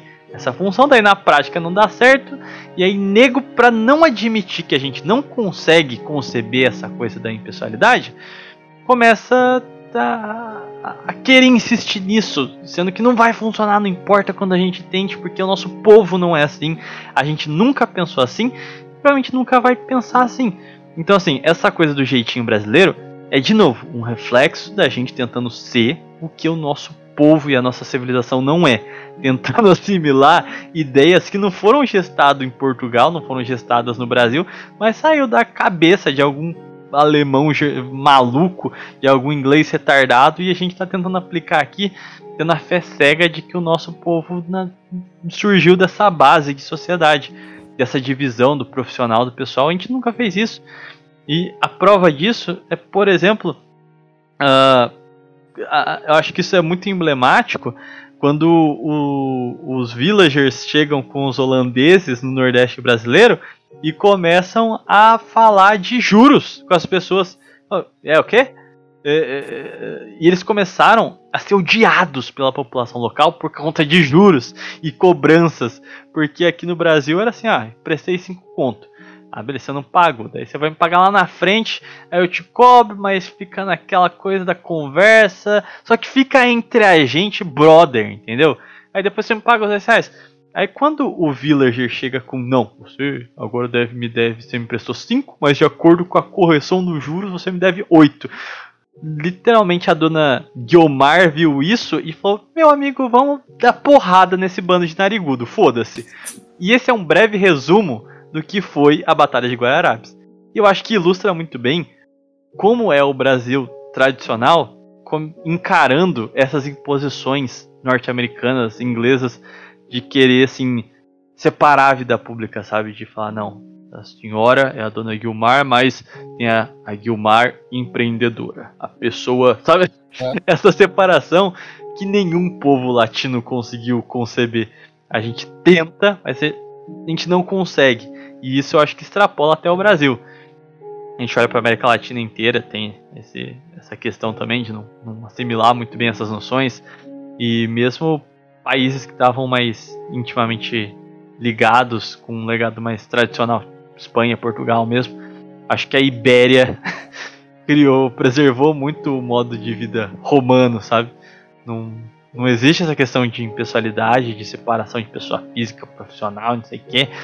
A gente só não consegue. E eu acho que a gente, como não pode, por força de lei, desrespeitar isso, aí a gente cria o jeitinho brasileiro. O jeitinho brasileiro é um reflexo da gente assimilando coisa que a gente não nasceu para ser. Hum. Minha análise conjectural aí. É que. É, isso, eu, isso eu vi em aula de direito, né? Minha professora falando, é, citando lá o eu acho que deve ser o pai do Chico Buarque, não sei. Tem o mesmo sobrenome do Chico Buarque. O de Holanda lá. O sobrenome de Holanda. Sei, sei, sei. O cara, ele falando que o jeitinho brasileiro surgiu muito de forma do brasileiro lidar com a burocracia. Que aqui possuímos muita burocracia, mas o brasileiro, né? Não é alguém acostumado à burocracia. Não é alguém que gosta de burocracia, sabe? É, é um historiador, é o Sérgio Buarque de Holanda. É, ele ele criou também o o ah, esqueci o nome que ele não é bom brasileiro, mas essa coisa tem que ser muito compadril com as pessoas na rua, mas em casa a gente é o cara que bate na mulher, que a gente faz blá blá blá blá. É, é um cara que tenta evidenciar a hipocrisia Hum, desse brasileiro sempre alegre, sempre simpático, sempre é, gente boa, sabe? Mas, é, assim, é, é aquele ponto, a gente é assim. E assim, vamos pensar também na, na construção histórica do Brasil. A gente vai ter Portugal, uh, que vai fundar o seu Estado moderno, e já vai vir para cá, para o Brasil, com essa estrutura já moderna. Só que não tem meios para se impor essa burocracia toda. Então a gente tem quintões, uma terra gigantesca, onde essa, essa, máquina burocrática não chega. Então a gente vai ter sempre aquela coisa de que a lei vale para quem está ali, onde a máquina chega, e não vale para onde a máquina não chega. Então o desejo é sempre você se esconder para você conseguir escapar dessa burocracia. Exatamente. E ter mais condições. É, qual que é o grande mal disso?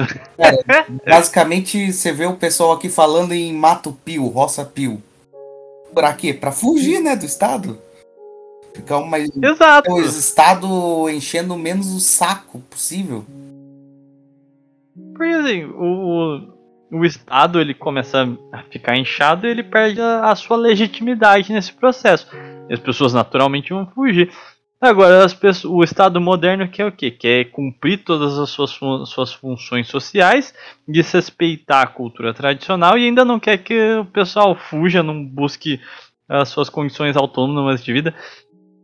Porra, aí você tá forçando a barra também, né, amigo? Porque assim, a galera quer falar, ah, mas na Europa isso não aconteceu. Você vai fugir para onde na Europa? Os caras vivem num ovo. Então, assim, é, é, ridículo querer comparar o atraso do Brasil é, com outras nações nesse sentido, porque é uma questão de estrutura mesmo. É, é, a geografia se impondo aos desejos teóricos do homem aí. E, se, e assim, se você tivesse lá, você está enfrentando um mundo novo, agrário, pesado e gigante. Então, assim, você não quer um estado no seu encalço que não vai ter como agir de fato ali. Do mesmo forma que ele não consegue cobrar com tanta eficiência, ele não consegue prover infraestrutura, é, serviços com eficiência. Porque é uma estrutura muito complexa. Era um país Brasil. Até hoje a gente não consegue. Imagina então no país em colonização. Eu, é. eu até falo desses, desses tais direitos sociais, né? Saúde, educação. É impossível você prover isso. O Estado central prover esse tipo de coisa. É recurso escasso e território gigante. Sabe? Hum, ah, isso aí, se for fazer alguma coisa assim, tem que ser algo mais local. Não pode ser algo centralizado. Ah, depende muito da escala, que nem o sistema de saúde, eu até acredito que dê, mas você precisa estruturar o Estado para você conseguir prover isso. Porque assim, o Estado de bem-estar social ele foi planejado pelo Bismarck em uma ótica. É um império alemão e um império com poder. Então você vai planejar a vida de uma geração. Eu vou gastar pra cacete aqui em infraestrutura, num plano de educacional.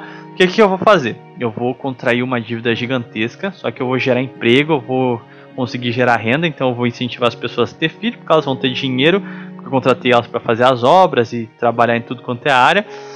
Os filhos dela vão entrar no meu sistema de escola e os filhos delas vão ser educados para trabalhar nas indústrias que eu estou construindo agora, então eu já vou construir mão de obra especializada. Então, é um dirigismo que necessita de centralidade de poder. Se você tentar emplacar o nacional desenvolvimentismo numa democracia, tendo que, para além desse monte de responsabilidade que o Estado vai ter que se planejar, pensar certinho como fazer o projeto, ainda tem que ficar lidando com conversa com o parlamento, atender interesse de classe X, blá, blá, blá, blá, aí é óbvio que vai dar ruim, entendeu? E é uma breve história do Brasil depois da abertura democrática, né? O PT tinha esse Programa Nacional de Desenvolvimentismo. Não deu errado porque era Nacional de Desenvolvimentismo, deu errado por conta da democracia, com mãos de ferro, poderia ser aplicável. Então, e eu acredito que pela história do Brasil a gente tenha essa necessidade. Sim, o Brasil é um país muito cru, recém-descoberto, muito grande, a iniciativa privada não tanca é, tanto cuidar da saúde, como fazer infraestrutura, fazer obras grandes mesmo. É, então, é, é, e a gente, quando a gente não tem um poder, e aí volta a característica de império, se a gente não tem um poder central forte, os poderes locais começam a querer sabotar a estrutura do império e vazar para aumentar o seu poder. Então, para mim, o centralismo é fundamental para, inclusive, o Brasil existir. Se não tiver uma figura central forte, ou outra figura assume poder, igual se a gente olha para o STF hoje é isso, é a ausência de um poder central forte, então não existe vácuo de poder, ele foi lá e se apoderou para si aquilo. Se não fosse ele, ia virar uma, um novo Brasil no, no começo do século XIX. Gerou, fez a independência, uh, a figura de Dom Pedro I foi se desgastando com seus escândalos, o, as oligarquias e os revoltosos locais foram vendo que o poder central não tinha tanto poder assim de, de, de, de opressão. E aí teve mil e umas revoltas internas aqui, de norte a sul do país. Eu, tendo que lidar com tudo isso ao mesmo tempo.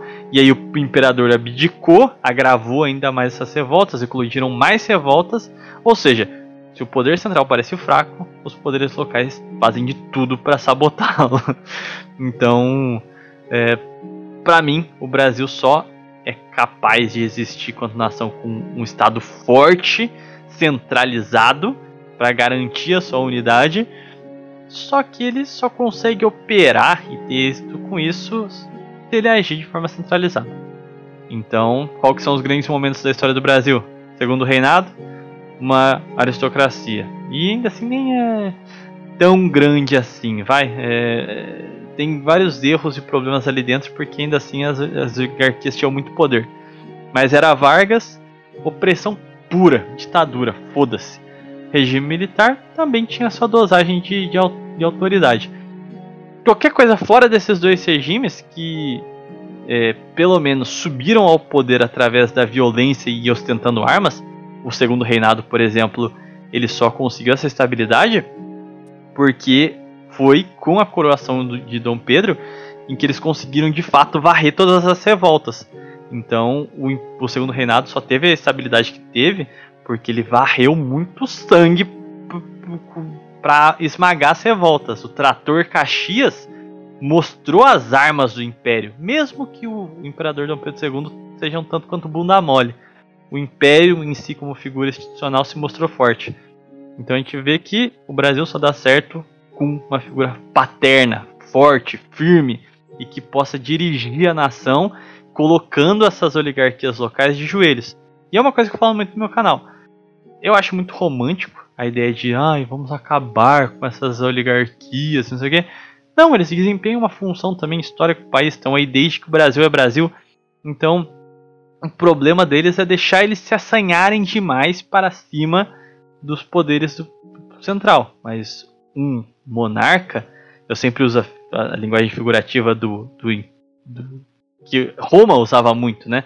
O imperador sempre com o leão. O que, que significa isso? O homem que, que transcende os seus, os seus poderes e usa o seu poder com tanta astúcia que ele usa a força como uma ferramenta. Então ele domestica o leão, a criatura selvagem. O leão são o quê? As oligarquias que poderiam estar sabotando o império, mas não, elas estão debaixo das mãos do grande líder. E é isso que o poder central tem que ser. A, a força que respeita em alguma medida os poderes locais e essas oligarquias, mas que mostra que vocês estão de joelhos perante o poder central tentar crescer muito, você vai sentir as consequências. É um jogo de poder constante gerir um império, entendeu? Cara, você falando isso, começa a pensar no Putin, cara. Sim, o Putin é, é, é, perfeito. então, é, minha opinião mais pessoal, eu, eu ultimamente estou tendendo para o seguinte. Ou a gente tem um poder bem central, bem específico, uma monarquia absolutista, no caso, ou a gente descentraliza tudo. Uhum. Eu, eu acho que é um tanto quanto dialético, mas eu acredito nos dois. Porque. É... Porque, assim, você querer dar. diminuir um pouco, não querer centralizar tudo.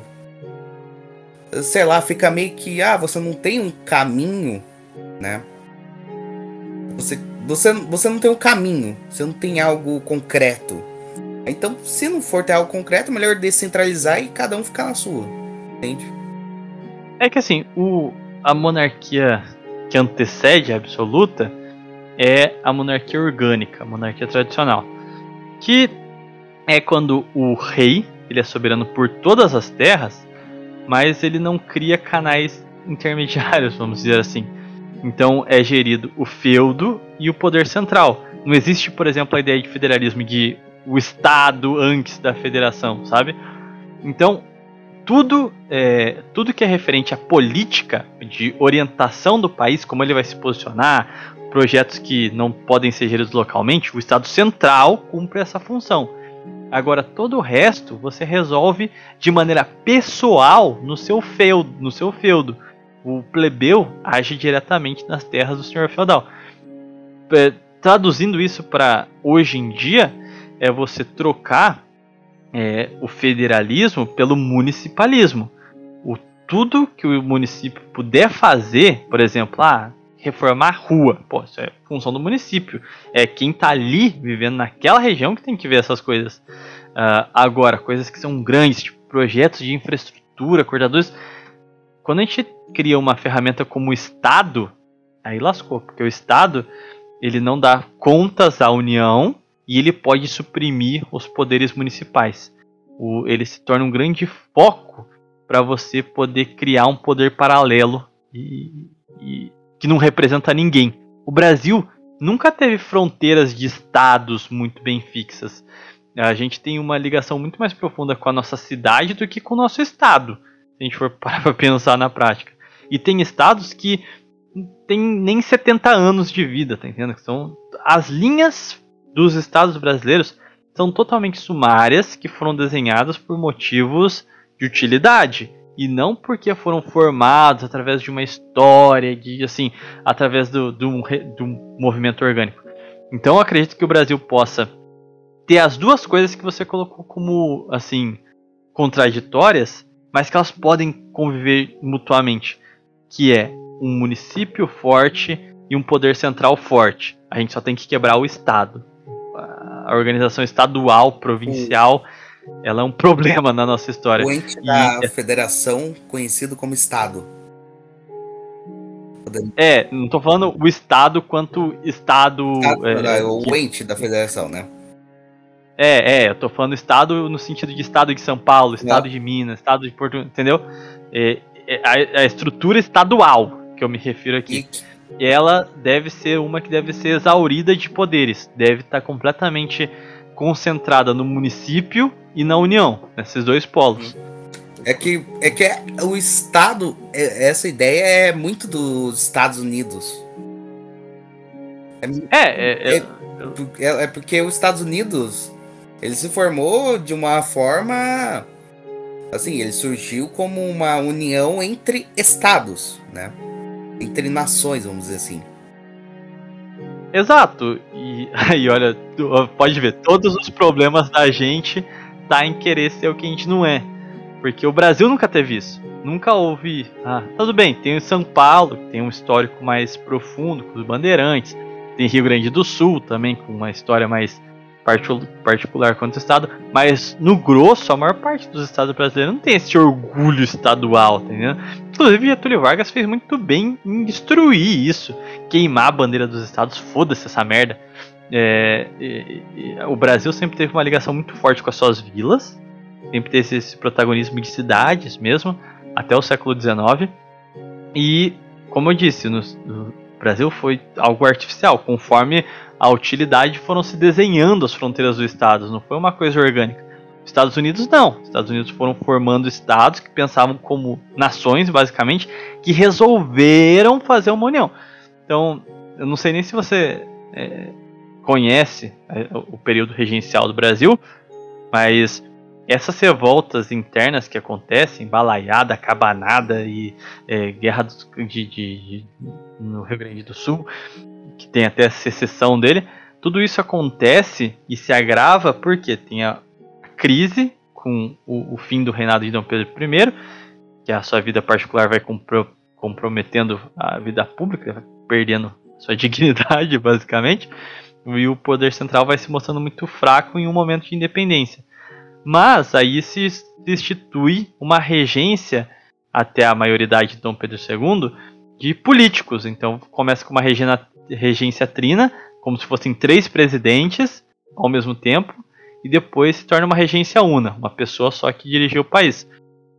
Mas o grande ponto é que em 1834, é, o Partido Liberal, que era composto por radicais, né, ele resolve criar um projeto de federalização do país, literalmente copiar os Estados Unidos mesmo, dar, tirar poder do poder central e dar para as províncias. Na época a gente não chamava de estado, né?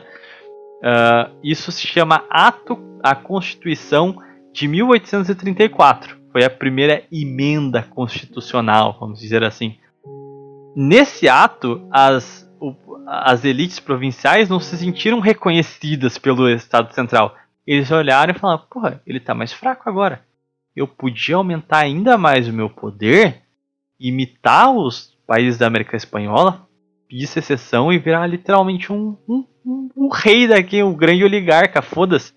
E é nesse espírito que um monte de revolta provincial estoura de norte a sul no país.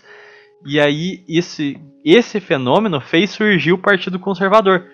Porque os, é, seja alas reacionárias como também de liberais não radicais, olharam e falaram, cara, isso deu uma merda muito fodida.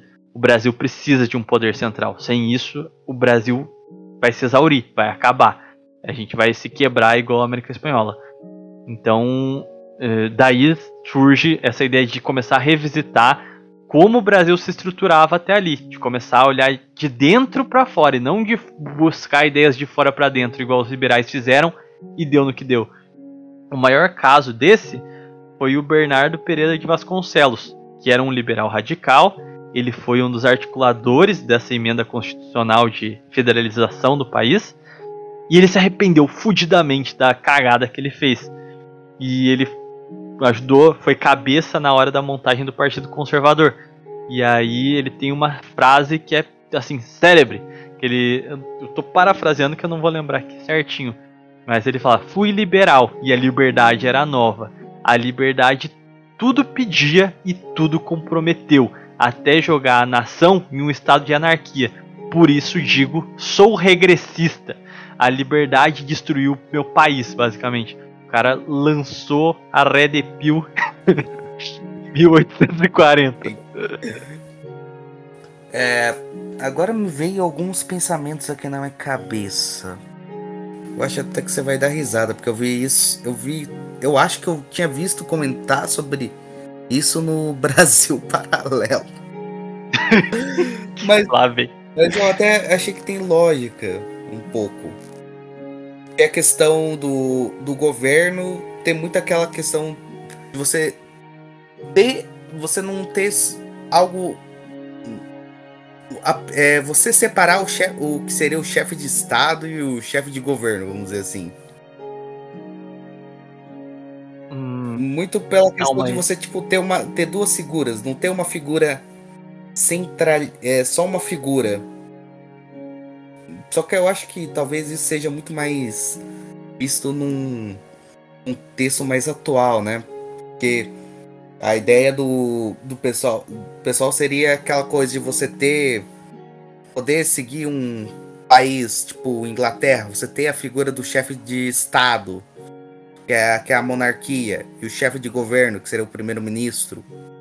Ou numa república que primeiro-ministro e tem presidente, ou nos Estados Unidos, que eu, que eu vi eles falando que no começo dos Estados Unidos você tinha a figura do presidente, mas o governador de estado, ele também é, ele também era forte. Ele também tinha bastante poder. Eu vi até citar em Esparta, que Esparta tinha dois reis, né? É, é que assim, o que eles fazem é tentar legitimar o Estado moderno na prática. Porque Assim, se a gente começa a ver uma monarquia absoluta, a gente vê que ela é muito mais descentralizada do que uma democracia.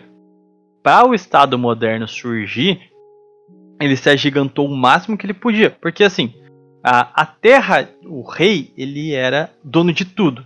Mas todas as terras que eram dele também eram de um senhor feudal, que também eram de um plebeu. Então você percebe que a propriedade não era absoluta. Todo mundo tinha que viver ali, a propriedade tinha uma função social. Apesar dos mitos sobre a Idade Média, um senhor feudal não podia expulsar um plebeu de suas terras. Ele era não podia fazer isso. Da mesma forma que um rei se ele quisesse, ele não podia virar para um senhor feudal e falar: Ó, oh, eu vou comprar sua terra aí porque eu vou passar uma estrada aí, tá bom? Pau no seu cu. Ele não podia obrigar o, o, o senhor feudal a isso. Então existia. Uma, o poder era muito mais dividido porque ele tinha esferas e que não podiam é, assim se sobrepor a outra.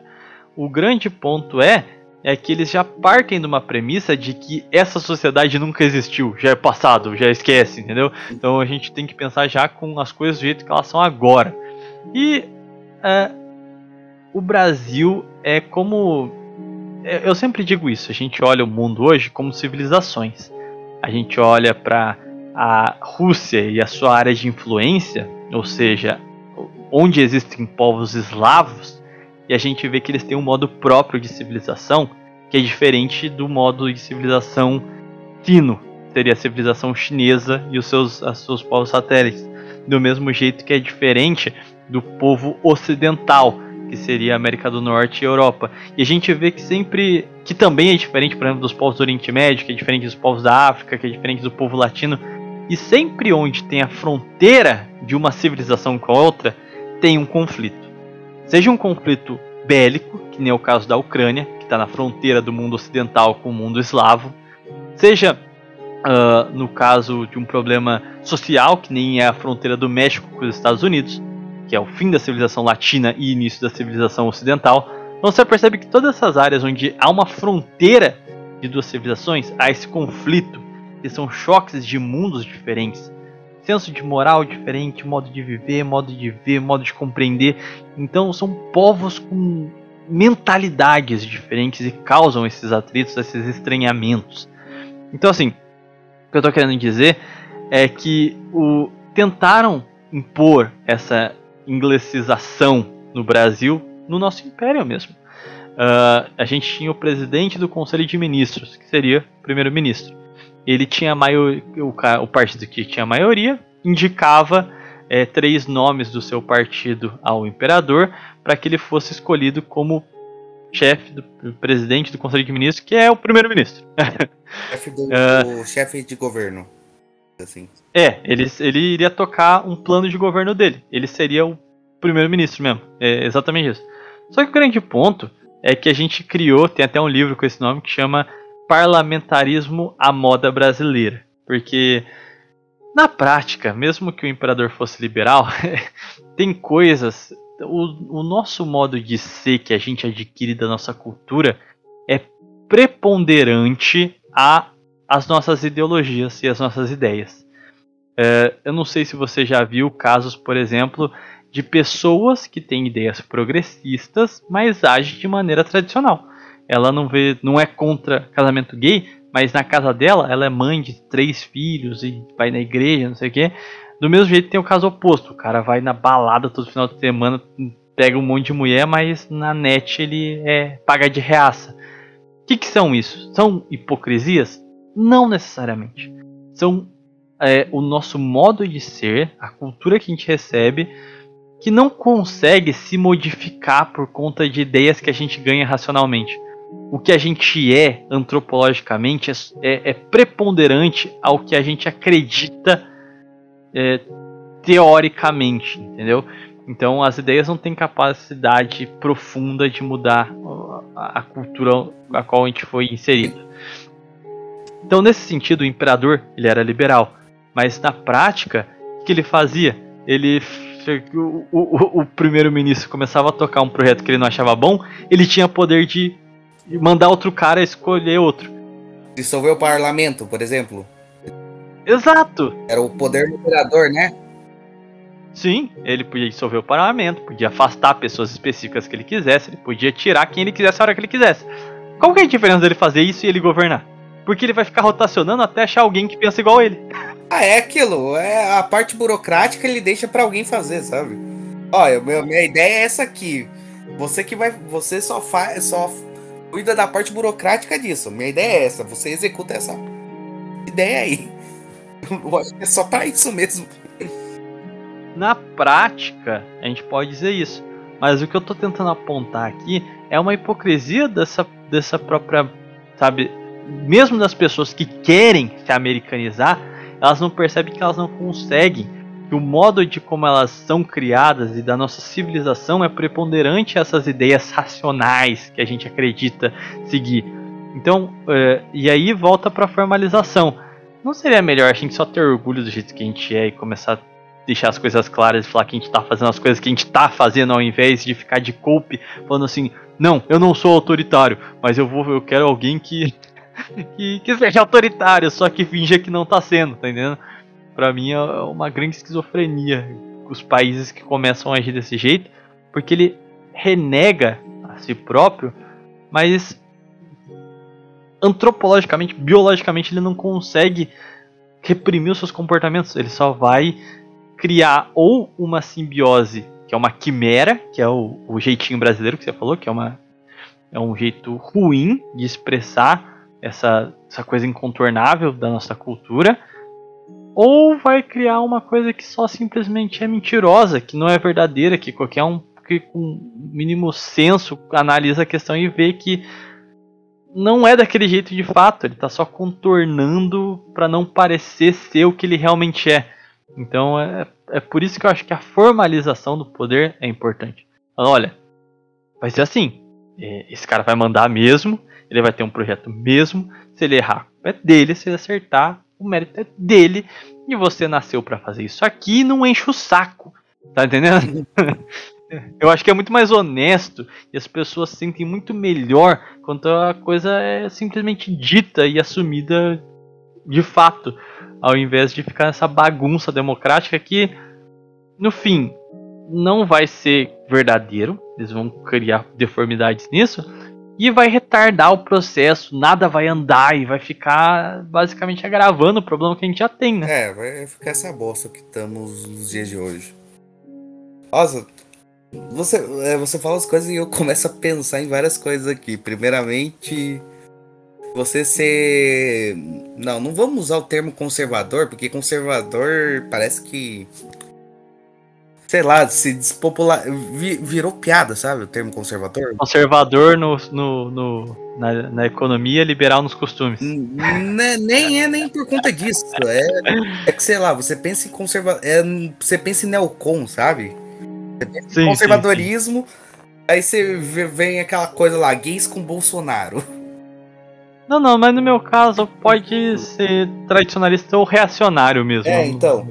Mas Agora você me deixou feliz, cara. Eu posso ser reacionário, tradicionalista e ir no puteiro, cara. Fala que é da cultura, a cultura é, tradicional do Brasil é, é, é puteiro. seu, seu Moacir com três famílias. É. Eu, tô, eu queria perguntar sobre o Rio de Janeiro, porque você acredita que o Rio de Janeiro é a clara demonstração de como o Brasil decaiu, principalmente por conta de, é, da secularização, da, do iluminismo. Porque o Rio de Janeiro, pare, é, antigamente, tempos de império, era uma cidade. Rio de Janeiro parece que era tipo uma cidade top, sabe? Uma cidade de alta cultura. Bastantes intelectuais eram de lá. Pega Machado de Assis, era de lá. Uhum. E aí você vê o Rio de Janeiro hoje em dia. Rio de Janeiro tem até o apelido de réu de janeiro. É, o Cartola também era do Rio de Janeiro, né? Uh, o, o, Rio de Janeiro, no, no Império, por exemplo, era conhecido como a capital dos pianos. Porque todo, todo edifício é, é, comercial, tudo tinha um, um, um piano ali. E a cultura era muito pujante. Mas ele já, já tinha problemas assim, no sentido de ser muito cosmopolita. Se você começar a pegar algum, alguns livros que retratam mais a política diária da época, a, a faculdade do Largo São Francisco, no Rio de Janeiro, é meio que a ideia da, de uni que a gente tem hoje, tá ligado? Nossa. Tipo, lá eles não aceitavam gente monarquista, era só republicanos descolados, ok? Tipo, a galera riquinha, revolucionária, estudava tudo já. Tá vendo como a universidade sempre foi uma praga? Tirou da mão dos jesuítas, virou antro de viado.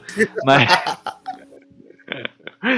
mas é, já tinha esses problemas, mas é algo muito superficial se a gente parar pra pensar. Uh, um dos grandes problemas sociais que eu vejo no Rio no momento da República, na, bem no começo mesmo, a ideia de é, francesar o Rio de Janeiro. Eles viam as grandes cidades largas de Paris e queriam aplicar aquilo no Rio de Janeiro. Então, o Império, é, os mais pobres viviam em cortiços, né? É, casas, cortiços mesmo. Acho que todo mundo sabe o que é um cortiço. Eu não sei o que é.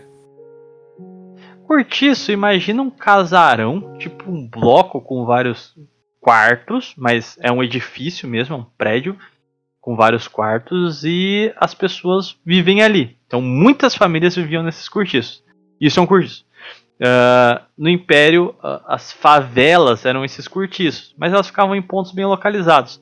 Então a criminalidade não, não se expandia.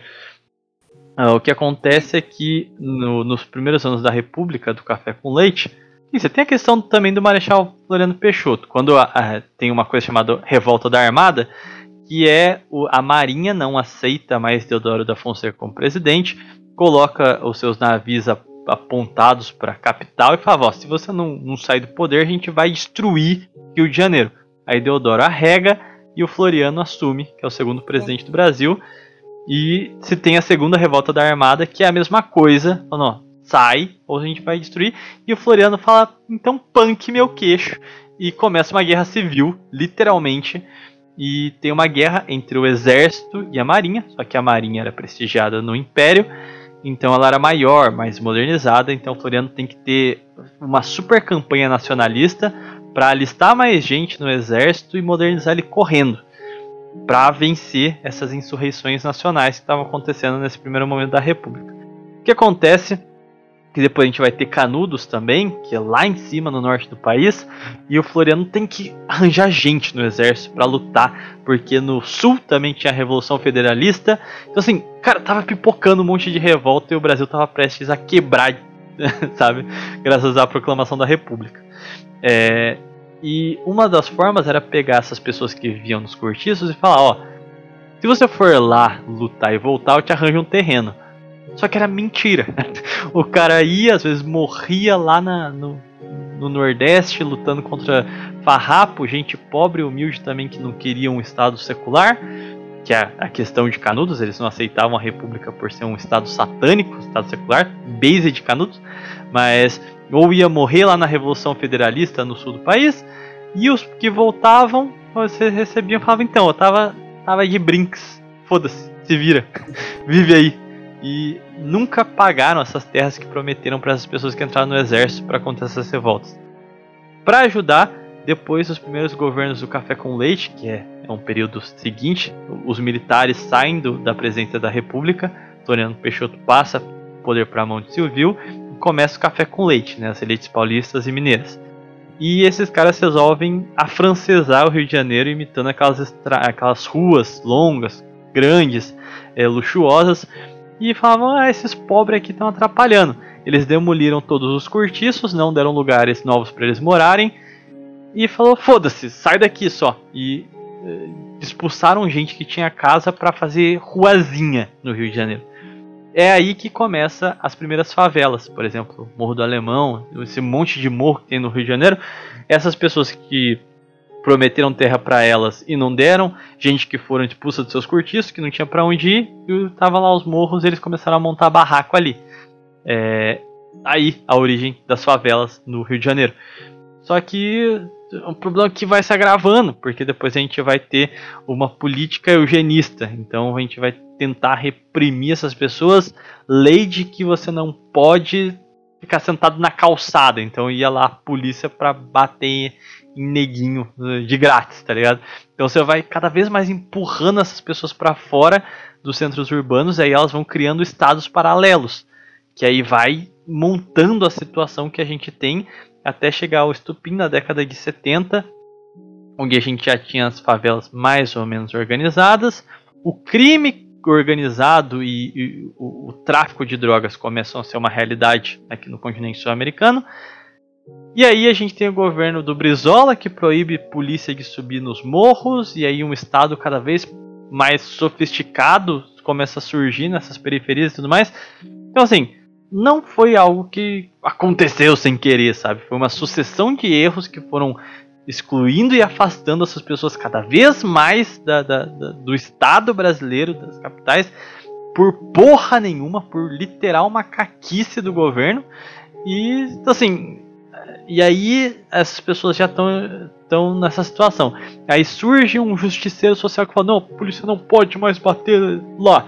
E aí proíbe a polícia de subir lá, daí elas ficam de fato aos, sem a presença do Estado. E bicho, então você vê como é que o Rio de Janeiro vai, vai gerando essa decadência. Não é algo assim, do nada, sem querer. É, o negócio é pensar que toda essa merda começou por viadagem. Ai, vamos fazer o Rio de Janeiro virar Paris. Ah, puta que pariu. Exatamente. Pô, mas esses cultiços, cara, eles eram, tipo, era um negócio desorganizado, feio, tipo, que nem as favelas mesmo, ou era alguma coisa que, que não, assim, não era, sabe? Uh, você já viu casinha de CDHU, Casa Minha Vida, essas coisas? É. Minha Casa Minha Vida? Isso. É, que esses condomínios cheios de bloquinho, é. tudo igual. Assim, é, quando entrega, é bonito. Favelado vai morando lá e vai favelizando o negócio. Fica feio, mas fica feio igual um morro de favela? Não. É a mesma coisa. O morro de favela parece um monte de placa-mãe em cima da outra. Exato. Então, assim, é, é, essa a diferença, sabe? Eu acho que o curtiço moderno é o, esses prédios de Minha Casa Minha Vida. É, era isso, o curtiço, sabe? Tinha uma aparência feia, porque a gente pobre morava lá, mas não era um bagulho sem reboco, puxado de qualquer jeito, em cima de morro, feito de madeira, sabe? Não, era um negócio ok. Uhum. Não era bonito, mas não era extremamente feio, sabe? Entendi. É, agora eu me lembrei uma outra coisa que eu iria falar.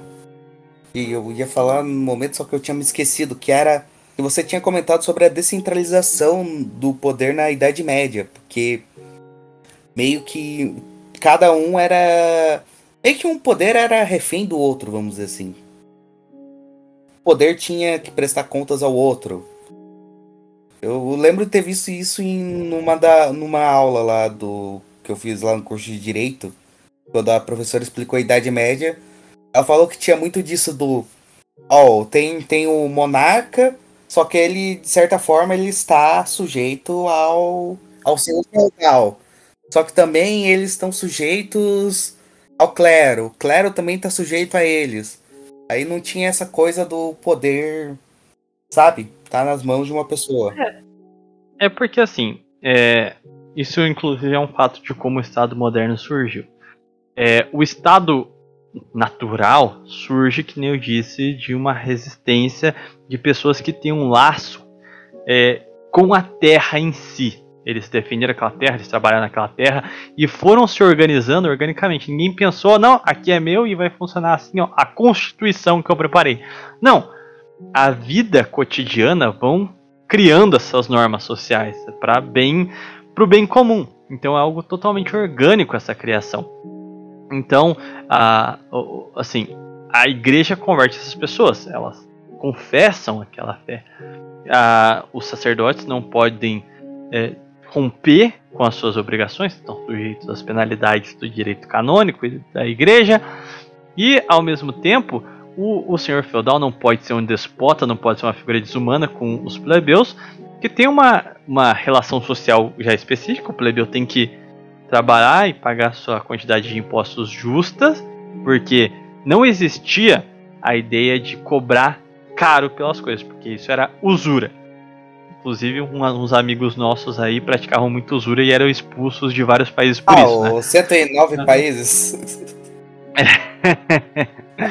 então a usura é um pecado e você seria retalhado pelo clero. E, e, assim, o rei veria isso mal, a população veria isso mal. Nenhum senhor feudal era imbecil de fazer isso. E a mesma coisa acontecia com o rei. O rei que começava a violar os direitos naturais das pessoas também sofreria as mesmas consequências. Uh, e era comum, por exemplo, um, por exemplo, quando alguém desafiava a autoridade da igreja, era excomungado. E aí o rei simplesmente perdia qualquer respeito. Já era, perdeu, game over, tá ligado? Você ser excomungado no momento que a sociedade inteira é católica, pô. Quem vai te respeitar se você não respeita a Deus, tá entendendo?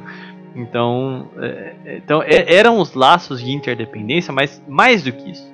Não era só independência, eles não se respeitavam só por dependência, mas porque existia uma série de preceitos comuns que todos comungavam deles e eles criaram as suas leis, os seus modos de vida através da experiência prática.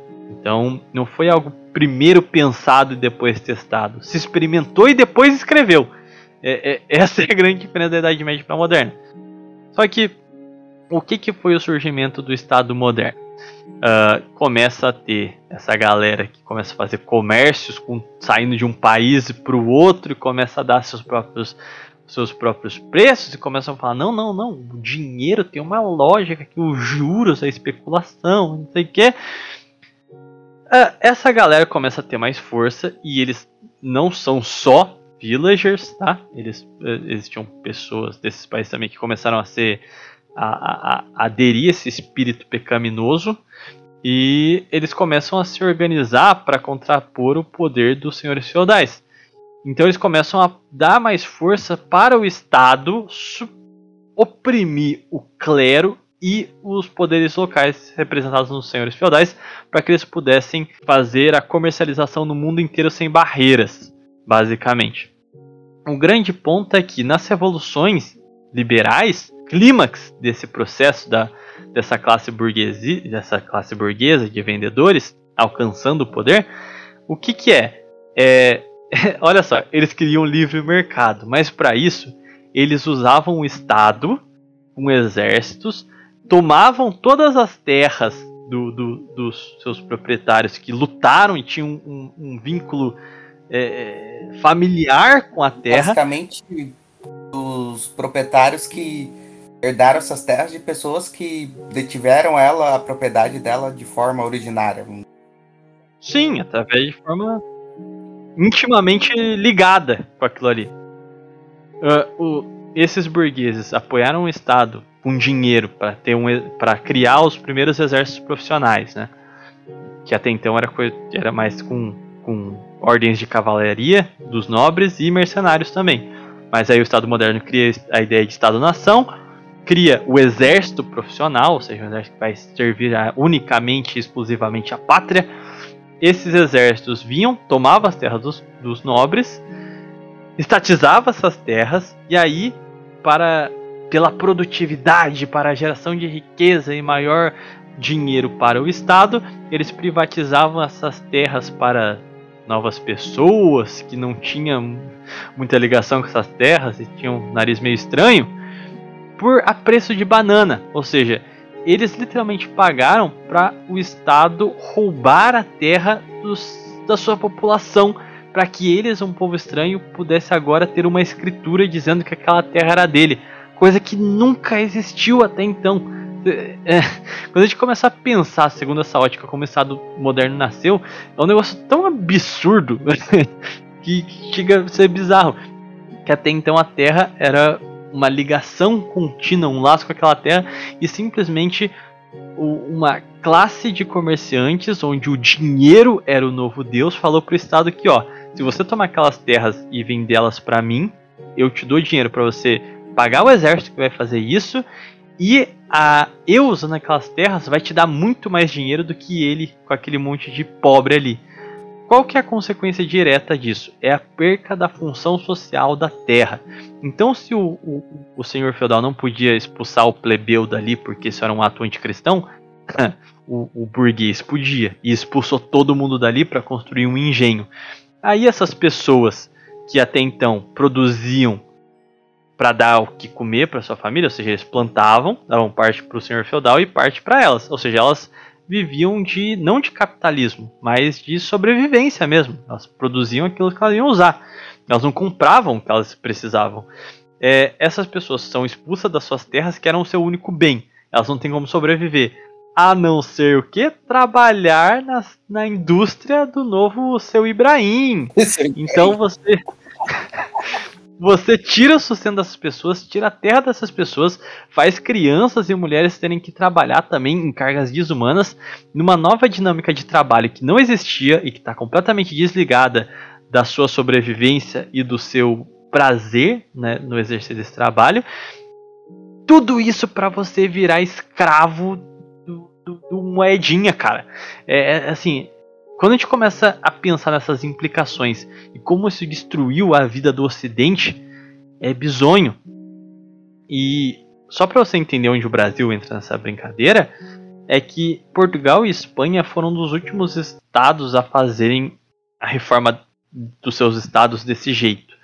Portugal foi o primeiro país a ter um estado moderno, mas ele fez isso de uma maneira meio desligada desse processo ele vai fazer isso de verdade, assim, de expulsar a igreja, de querer ter um projeto próprio é, estatal mesmo, desligado de qualquer valor moral, só em 1750 com o Marquês de Pombal.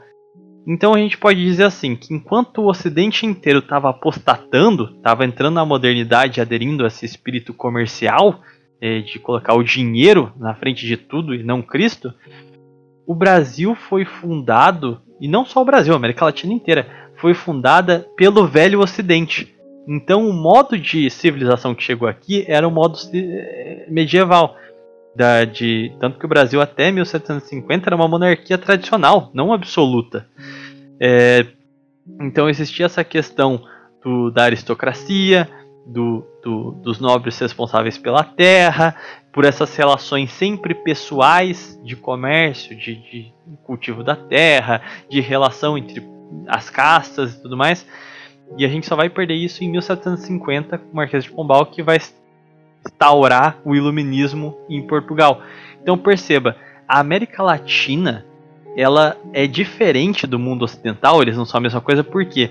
porque a América Latina deu continuidade a, essa, a esse velho ocidente antes de se secularizar. Então é como se a gente tivesse dois ocidentes vivendo ao mesmo tempo hoje, sabe?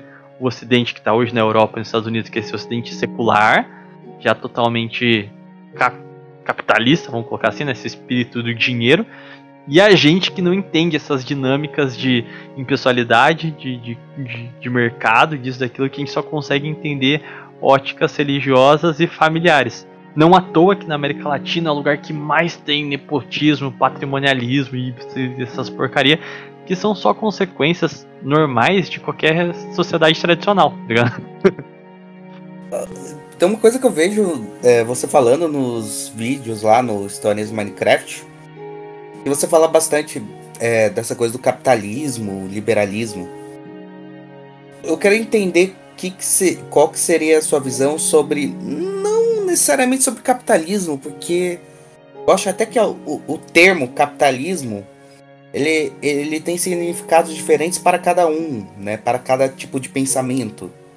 O, o comunista ele vê o capitalismo como significando certa coisa. O ANCAP ele vê significando como outra coisa. Aí muitas vezes eles vão discutir e acaba não dando em nada porque praticamente o significado é diferente. Eu, eu quero entender é. o que é. você pensa de coisas como livre, não vou nem utilizar livre mercado, né? Porque livre mercado, pelo que aparenta para você, ele representa essa coisa toda aí dos dos villagers, né? Mas tipo, livre comércio assim, sabe? Liberdade de você fazer trocas voluntárias, vamos dizer assim, com outras pessoas, sabe? Existe uma mentira, basicamente, que todo ANCAP gosta de reproduzir, que capitalismo é trocas voluntárias. E assim, história, historiograficamente falando, isso aí é uma definição totalmente retardada. Porque se capitalismo é só trocas voluntárias, por que, que a gente criou o nome mercantilismo para um regime que tinha trocas voluntárias? Por que a gente criou o nome feudalismo para um regime que também tinha trocas voluntárias? por que, que desde o começo da humanidade que ela começou a cooperar entre si, a gente não chamou de capitalismo sempre. Capitalismo não é isso. capitalismo foi um novo nível do comércio internacional. Então, assim, uma, assim, livre mercado eu não sou contra. Livre mercado nacional entre as pessoas, entre as cidades. Eu não sou contra nem okay. livre mercado internacional, cara. Eu, eu sou daqueles que acabaria com qualquer tipo de coisa que fode a importação. Eu, eu, eu sou daqueles até mais radicais, sabe? Eu, eu sou muito mais favorável a você impedir a exportação, que é tipo você mandar o seu melhor para os outros, do que você pegar o, o melhor dos outros para você. Entende? É assim, só que aí já não é livre mercado, porque você está impedindo a pessoa de fazer a troca que ela queria, Sim. porque ia dar mais, é, e é, afeta a, a, lei de oferta e demanda, é e blá blá blá. mais radical, né, obviamente. Mas assim, assim, já entro na questão do capitalismo, mas um breve comentário. Uh, da onde sai o dinheiro pra gente falar de parada gay, de orgulho gay, de sei lá o que, do aborto, não sei o que, não é do Estado. o dinheiro, quem financia o Black Lives Matter tava com dinheiro do McDonald's, tava com dinheiro dos, das empresas internacionais. Então, assim, a porta de entrada para toda a desgraça é o mercado internacional. Inclusive, a apostasia do mundo ocidental começa quando? Quando, é, você assiste histórias do Minecraft, já a gente tem um episódio sobre isso, que é os Templários que é quando o Ocidente começa a ter contato com o Oriente, com, graças a esses comércios que eles faziam, eles vão absorvendo ideias da cultura do Oriente, trazem a gnose para cá e eles começam com um monte de, de assim, ter ideias apóstatas nessa brincadeira. Então, assim, é, o diabo entra na sua nação através do mercado. Eu já aceitei essa red pill e é um fato. Sempre quando você começa a ter contato com as pessoas fora do seu país, você sempre traz desgraça para dentro do seu país, cara. É, você começa com, ah, eu quero comprar o meu sapatinho e termina com o seu filho cortando pau falando que é a Jennifer. Então assim, eu não não quero brincar disso não. Mas o mas só para assim pegar o fio da meada, vamos lá, a Idade Média tinha trocas e eram locais. Mas qual que é a grande diferença do, do comércio que se tinha na Idade Média para o capitalismo hoje? o comércio era balizado segundo a moral católica. Você não podia fazer algo que era antiético porque te dava mais dinheiro. Você não podia vender um produto mais barato, mas de baixa qualidade. Isso era literalmente proibido pelas corporações de ofício. Se alguém descobre que você é um mestre está vendendo coisa vagabunda, você literalmente tinha sua lojinha quebrada e era expulso da sua cidade. Assim, a, a qualidade e o preço justo dos seus produtos era uma coisa levada muito a sério. Então, uh, era um capitalismo. E olha só, não existia Estado moderno. Então, assim, essa, esse papo de oh, Estado é malvado que o ANCAP fala é bait, porque assim, as regulações do mercado elas já existiam mesmo antes do Estado do jeito que a gente conhece hoje, né?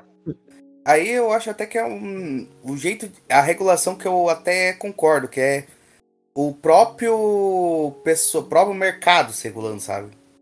Não é o mercado, porque são as pessoas. As pessoas, para o mercado poder funcionar, elas precisam de pessoas com uma moral. Ou seja, a fé vem antes do mercado. Plot. Ah, eu falo, as pessoas envolvidas, sabe? Elas que regulam isso, entende? As pessoas que estão envolvidas naquilo, não, não o Estado. Mas tem coisas que aconteciam e que eu acho que eram certas. Por exemplo, duas pessoas consentiam que não, beleza, você vai me vender um negócio mais barato, mais vagabundo, eu quero comprar. Mesmo se as duas estivessem de acordo, a reação comunitária ainda é a mesma, falar, foda-se, é, essa pessoa vai passar a perna em agora, em alguma hora, em outra pessoa, e isso é ruim que a gente normalize essa atitude, vamos descer o pau nesse vagabundo e foda-se. E eu acho que isso era belo e moral, você não permitia, porque a conivência com o ato ruim já é uma prática natural do capitalismo. Então, a grande diferença do capitalismo para as trocas voluntárias era justamente que na Idade Média Cristo era o centro da sociedade. No capitalismo, o dinheiro é o centro da sociedade. O grande ponto aqui é justamente o que, que eu quero dizer: que quando você tira Cristo do centro da sociedade, você já está abrindo espaço para a revolução operar no seu país. Então, primeiro a gente vai só secularizar o Estado, não vai perseguir ninguém.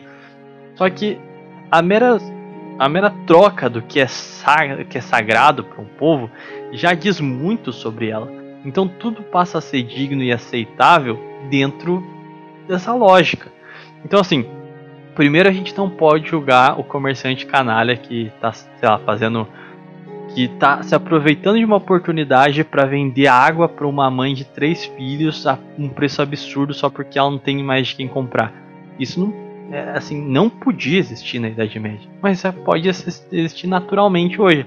A gente relativiza o lucro do sujeito por uma lógica de mercado, inclusive a custo de crianças passarem fome, sabe? Então, quando a gente coloca o capital acima da moral, a gente já destruiu a nossa sociedade. a gente já criou um, um povo podre, dessensibilizado, que vai se acostumar com isso.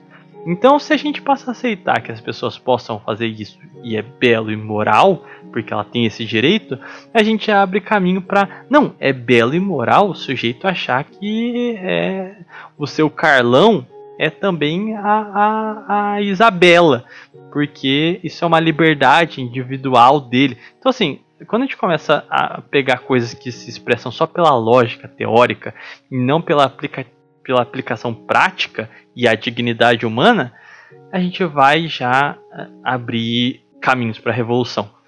E tem um autor conhecido, chama Plínio Correia de Oliveira, ele diz que a revolução ela nunca se sacia e sempre se agrava. Se você abre uma fresta para a revolução, dá 50 anos que ela vai se agigantar, vai se avolumar e cada vez mais o absurdo se torna banal. E não é isso mesmo que a gente vê? Primeiro a gente fala sobre, ah, vamos criar uma lei para proteger a mulher. Agora vamos separar o homem e a mulher de, perante a lei. Agora vamos criar aqui uma lei de que a mulher fica com tudo em caso de divórcio. Agora vamos, sabe? Primeiro a gente tem que respeitar a opção sexual. Depois a gente tem que aprovar o casamento. Depois a gente tem que obrigar é, entidades religiosas a fazer esse casamento. Agora a gente tem que ensinar para as crianças sobre essa. Se você abriu portas para a revolução, acabou. Ela vai ser levada à última consequência em uma questão de tempo. E é a questão. E tudo isso nasceu com o quê? Nasceu justamente a partir do momento em que o capitalismo foi posto. Quando a gente tem. A, quando a gente para. A Europa para de fazer comércio dentro das suas vilas e cidades e passa a fazer comércio com o Oriente, com, enfim, a expansão predatória vai afastando o homem de Deus e vai colocando ele nos eixos do mercado e ele vai aceitando tudo, segundo essa lógica. Eu, eu, ia fazer uma, é, você falando de abrir uma fresta e aí vai entrando tudo. Só, agora vou fazer um comentário, bem idiota, mas acho que o pessoal vai entender. Sem seguir, sem seguir. Você deixa a cabecinha entrar não, não tem essa de só a cabecinha entra, vai entrar tudo. Exatamente, bicho. Então assim, ó. Se, se você agachou com o cofrinho de fora, bicho, já era, mano. Não, não tem como você. Sabe aquela coisa de que você não pode voltar para os anos 50, porque os anos 60 vão chegar, os 70, 80, 90. Então não existe essa coisa de, ah não, eu quero a revolução só até aqui. Você padunou com a lógica do pensamento revolucionário, pela sua própria natureza, ela vai chegar na sua última instância, sabe? Uhum. então, a partir do momento que a gente escolheu, é, por exemplo, admitir a reforma protestante, a gente já aceitou admitir onde a gente está hoje. A quebra da autoridade da igreja representa o início da secularização dos países. A, a ascensão dos estados-nação. Depois a gente vai ter esse tudo pelo Estado e assim, essa igreja vai cada vez mais perder a sua influência e o seu domínio sobre uh, esse consenso moral das atitudes e as coisas vão sendo relativizadas. Então você vê que uma faísquinha lá atrás incendiou tudo. Nossa.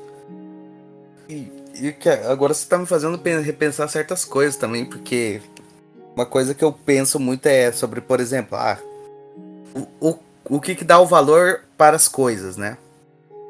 Agora aquela coisa bem ANCAP, bem libertária. Qual, qual que é o valor de algo? O valor é subjetivo. O valor é de acordo com o que a pessoa acha que aquilo tem valor, né? Tá me fazendo pensar um pouco nisso também, sabe? Tipo, se, que essa coisa até da questão, tipo, ah, qual, que, qual é o valor disso aqui? Entende? É, é, na verdade, a questão do valor nem sempre foi subjetiva, para ser sincero. Ah, que nem as corporações de ofício medievais, elas debatiam o preço justo. Falavam, ó, beleza. É, quanto a gente vai criar um, um valor tabelado. Quanto custa para você pegar todos os insumos? Quanto tempo você gasta para produzir? E um, quanto você precisa para sustentar sua família? Vamos bater esse valor aqui, beleza. Esse aqui é o preço justo, por exemplo, dos relógios que a gente vai vender em todas as relojoarias ligadas à nossa corporação de ofício. É, e todos os relojoeiros têm que estar ligados à, à corporação de ofício para poder ter o alvará para sua relojoaria.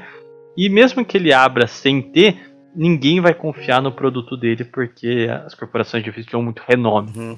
Então, assim, só que lógico, é, o que quebrou a corporação de ofício é justamente o mercado globalizado. Porque quando era local, a economia, uma crise na China não ia afetar a, a Espanha, porque não tinha comércio. Então, assim, a matéria estava ali localmente. Então, era muito mais fácil de você analisar de fato quanto você vai gastar de maneira estável, sabe, ao longo do ano. É, não vai ter uma variação de preço tão grande. Então, quando a gente tem um comércio globalizado, inclusive, gera o fenômeno da especulação, da usura, de se aproveitar dessa, dessas, dessas incertezas de mercado. Então você vê que quanto mais o país se fecha, mais tradicional ele tende a ser e a sua moral mais sólida. E a gente pode até pegar o caso da Rússia mesmo, para fugir dessas, dessas incertezas que ele fez. Criou uma reserva gigante e fechou o país o máximo que ele pôde. Então, é mais fácil de você tabelar preço, você ter controle, você não ser afetado por sanções e crises internacionais, porque você criou um mercado que se autorregula internamente. E o Brasil no mundo eu acho que seja um dos países que mais tem condições de fazer isso, sabe? Ah, o Brasil condição pra, tipo, não ser tão afetado pros outros, eu acho que tem. O, o que o Brasil pode produzir, nossa, Brasil. Eu acho que. Eu, eu não sei dizer se o Brasil poderia ser autossuficiente mas que bastante coisa. Necessidade básica, alimentos, água. Nossa, o Brasil consegue sustentar com isso. O Brasil não precisa. Não vai, eu acho que o Brasil não precisa ficar importando água de outros países, importar alimentos de outros países, sabe? Eu acho que Brasil... Não, ele não precisa. O Brasil não precisa. Tipo, o Brasil até vende para os outros países, né? O Brasil alimenta os países. Sim. Então, sendo um projeto sério, eu acho que era a gente criar isso, sabe? Um projeto totalmente autônomo, é, não comprar o mínimo possível de fora, só exportar o, o, o excedente para que a gente tenha um país que não é, vá surtir os efeitos das crises internacionais, porque tudo que a gente consome já está aqui dentro, a gente tem controle, a gente sabe quanto que a gente tem dessas matérias e tudo mais fica muito mais fácil de criar noções de preço justo, salário justo, de quanto uma família necessita, porque uma fa... e aí entra o ponto, quando a gente globaliza também, a gente encarece absurdamente o, custo de vida e não importa mais a necessidade do indivíduo, importa a, a, a noção de mercado. Então você percebe como o paradigma do o lucro ou Cristo pesa até nisso.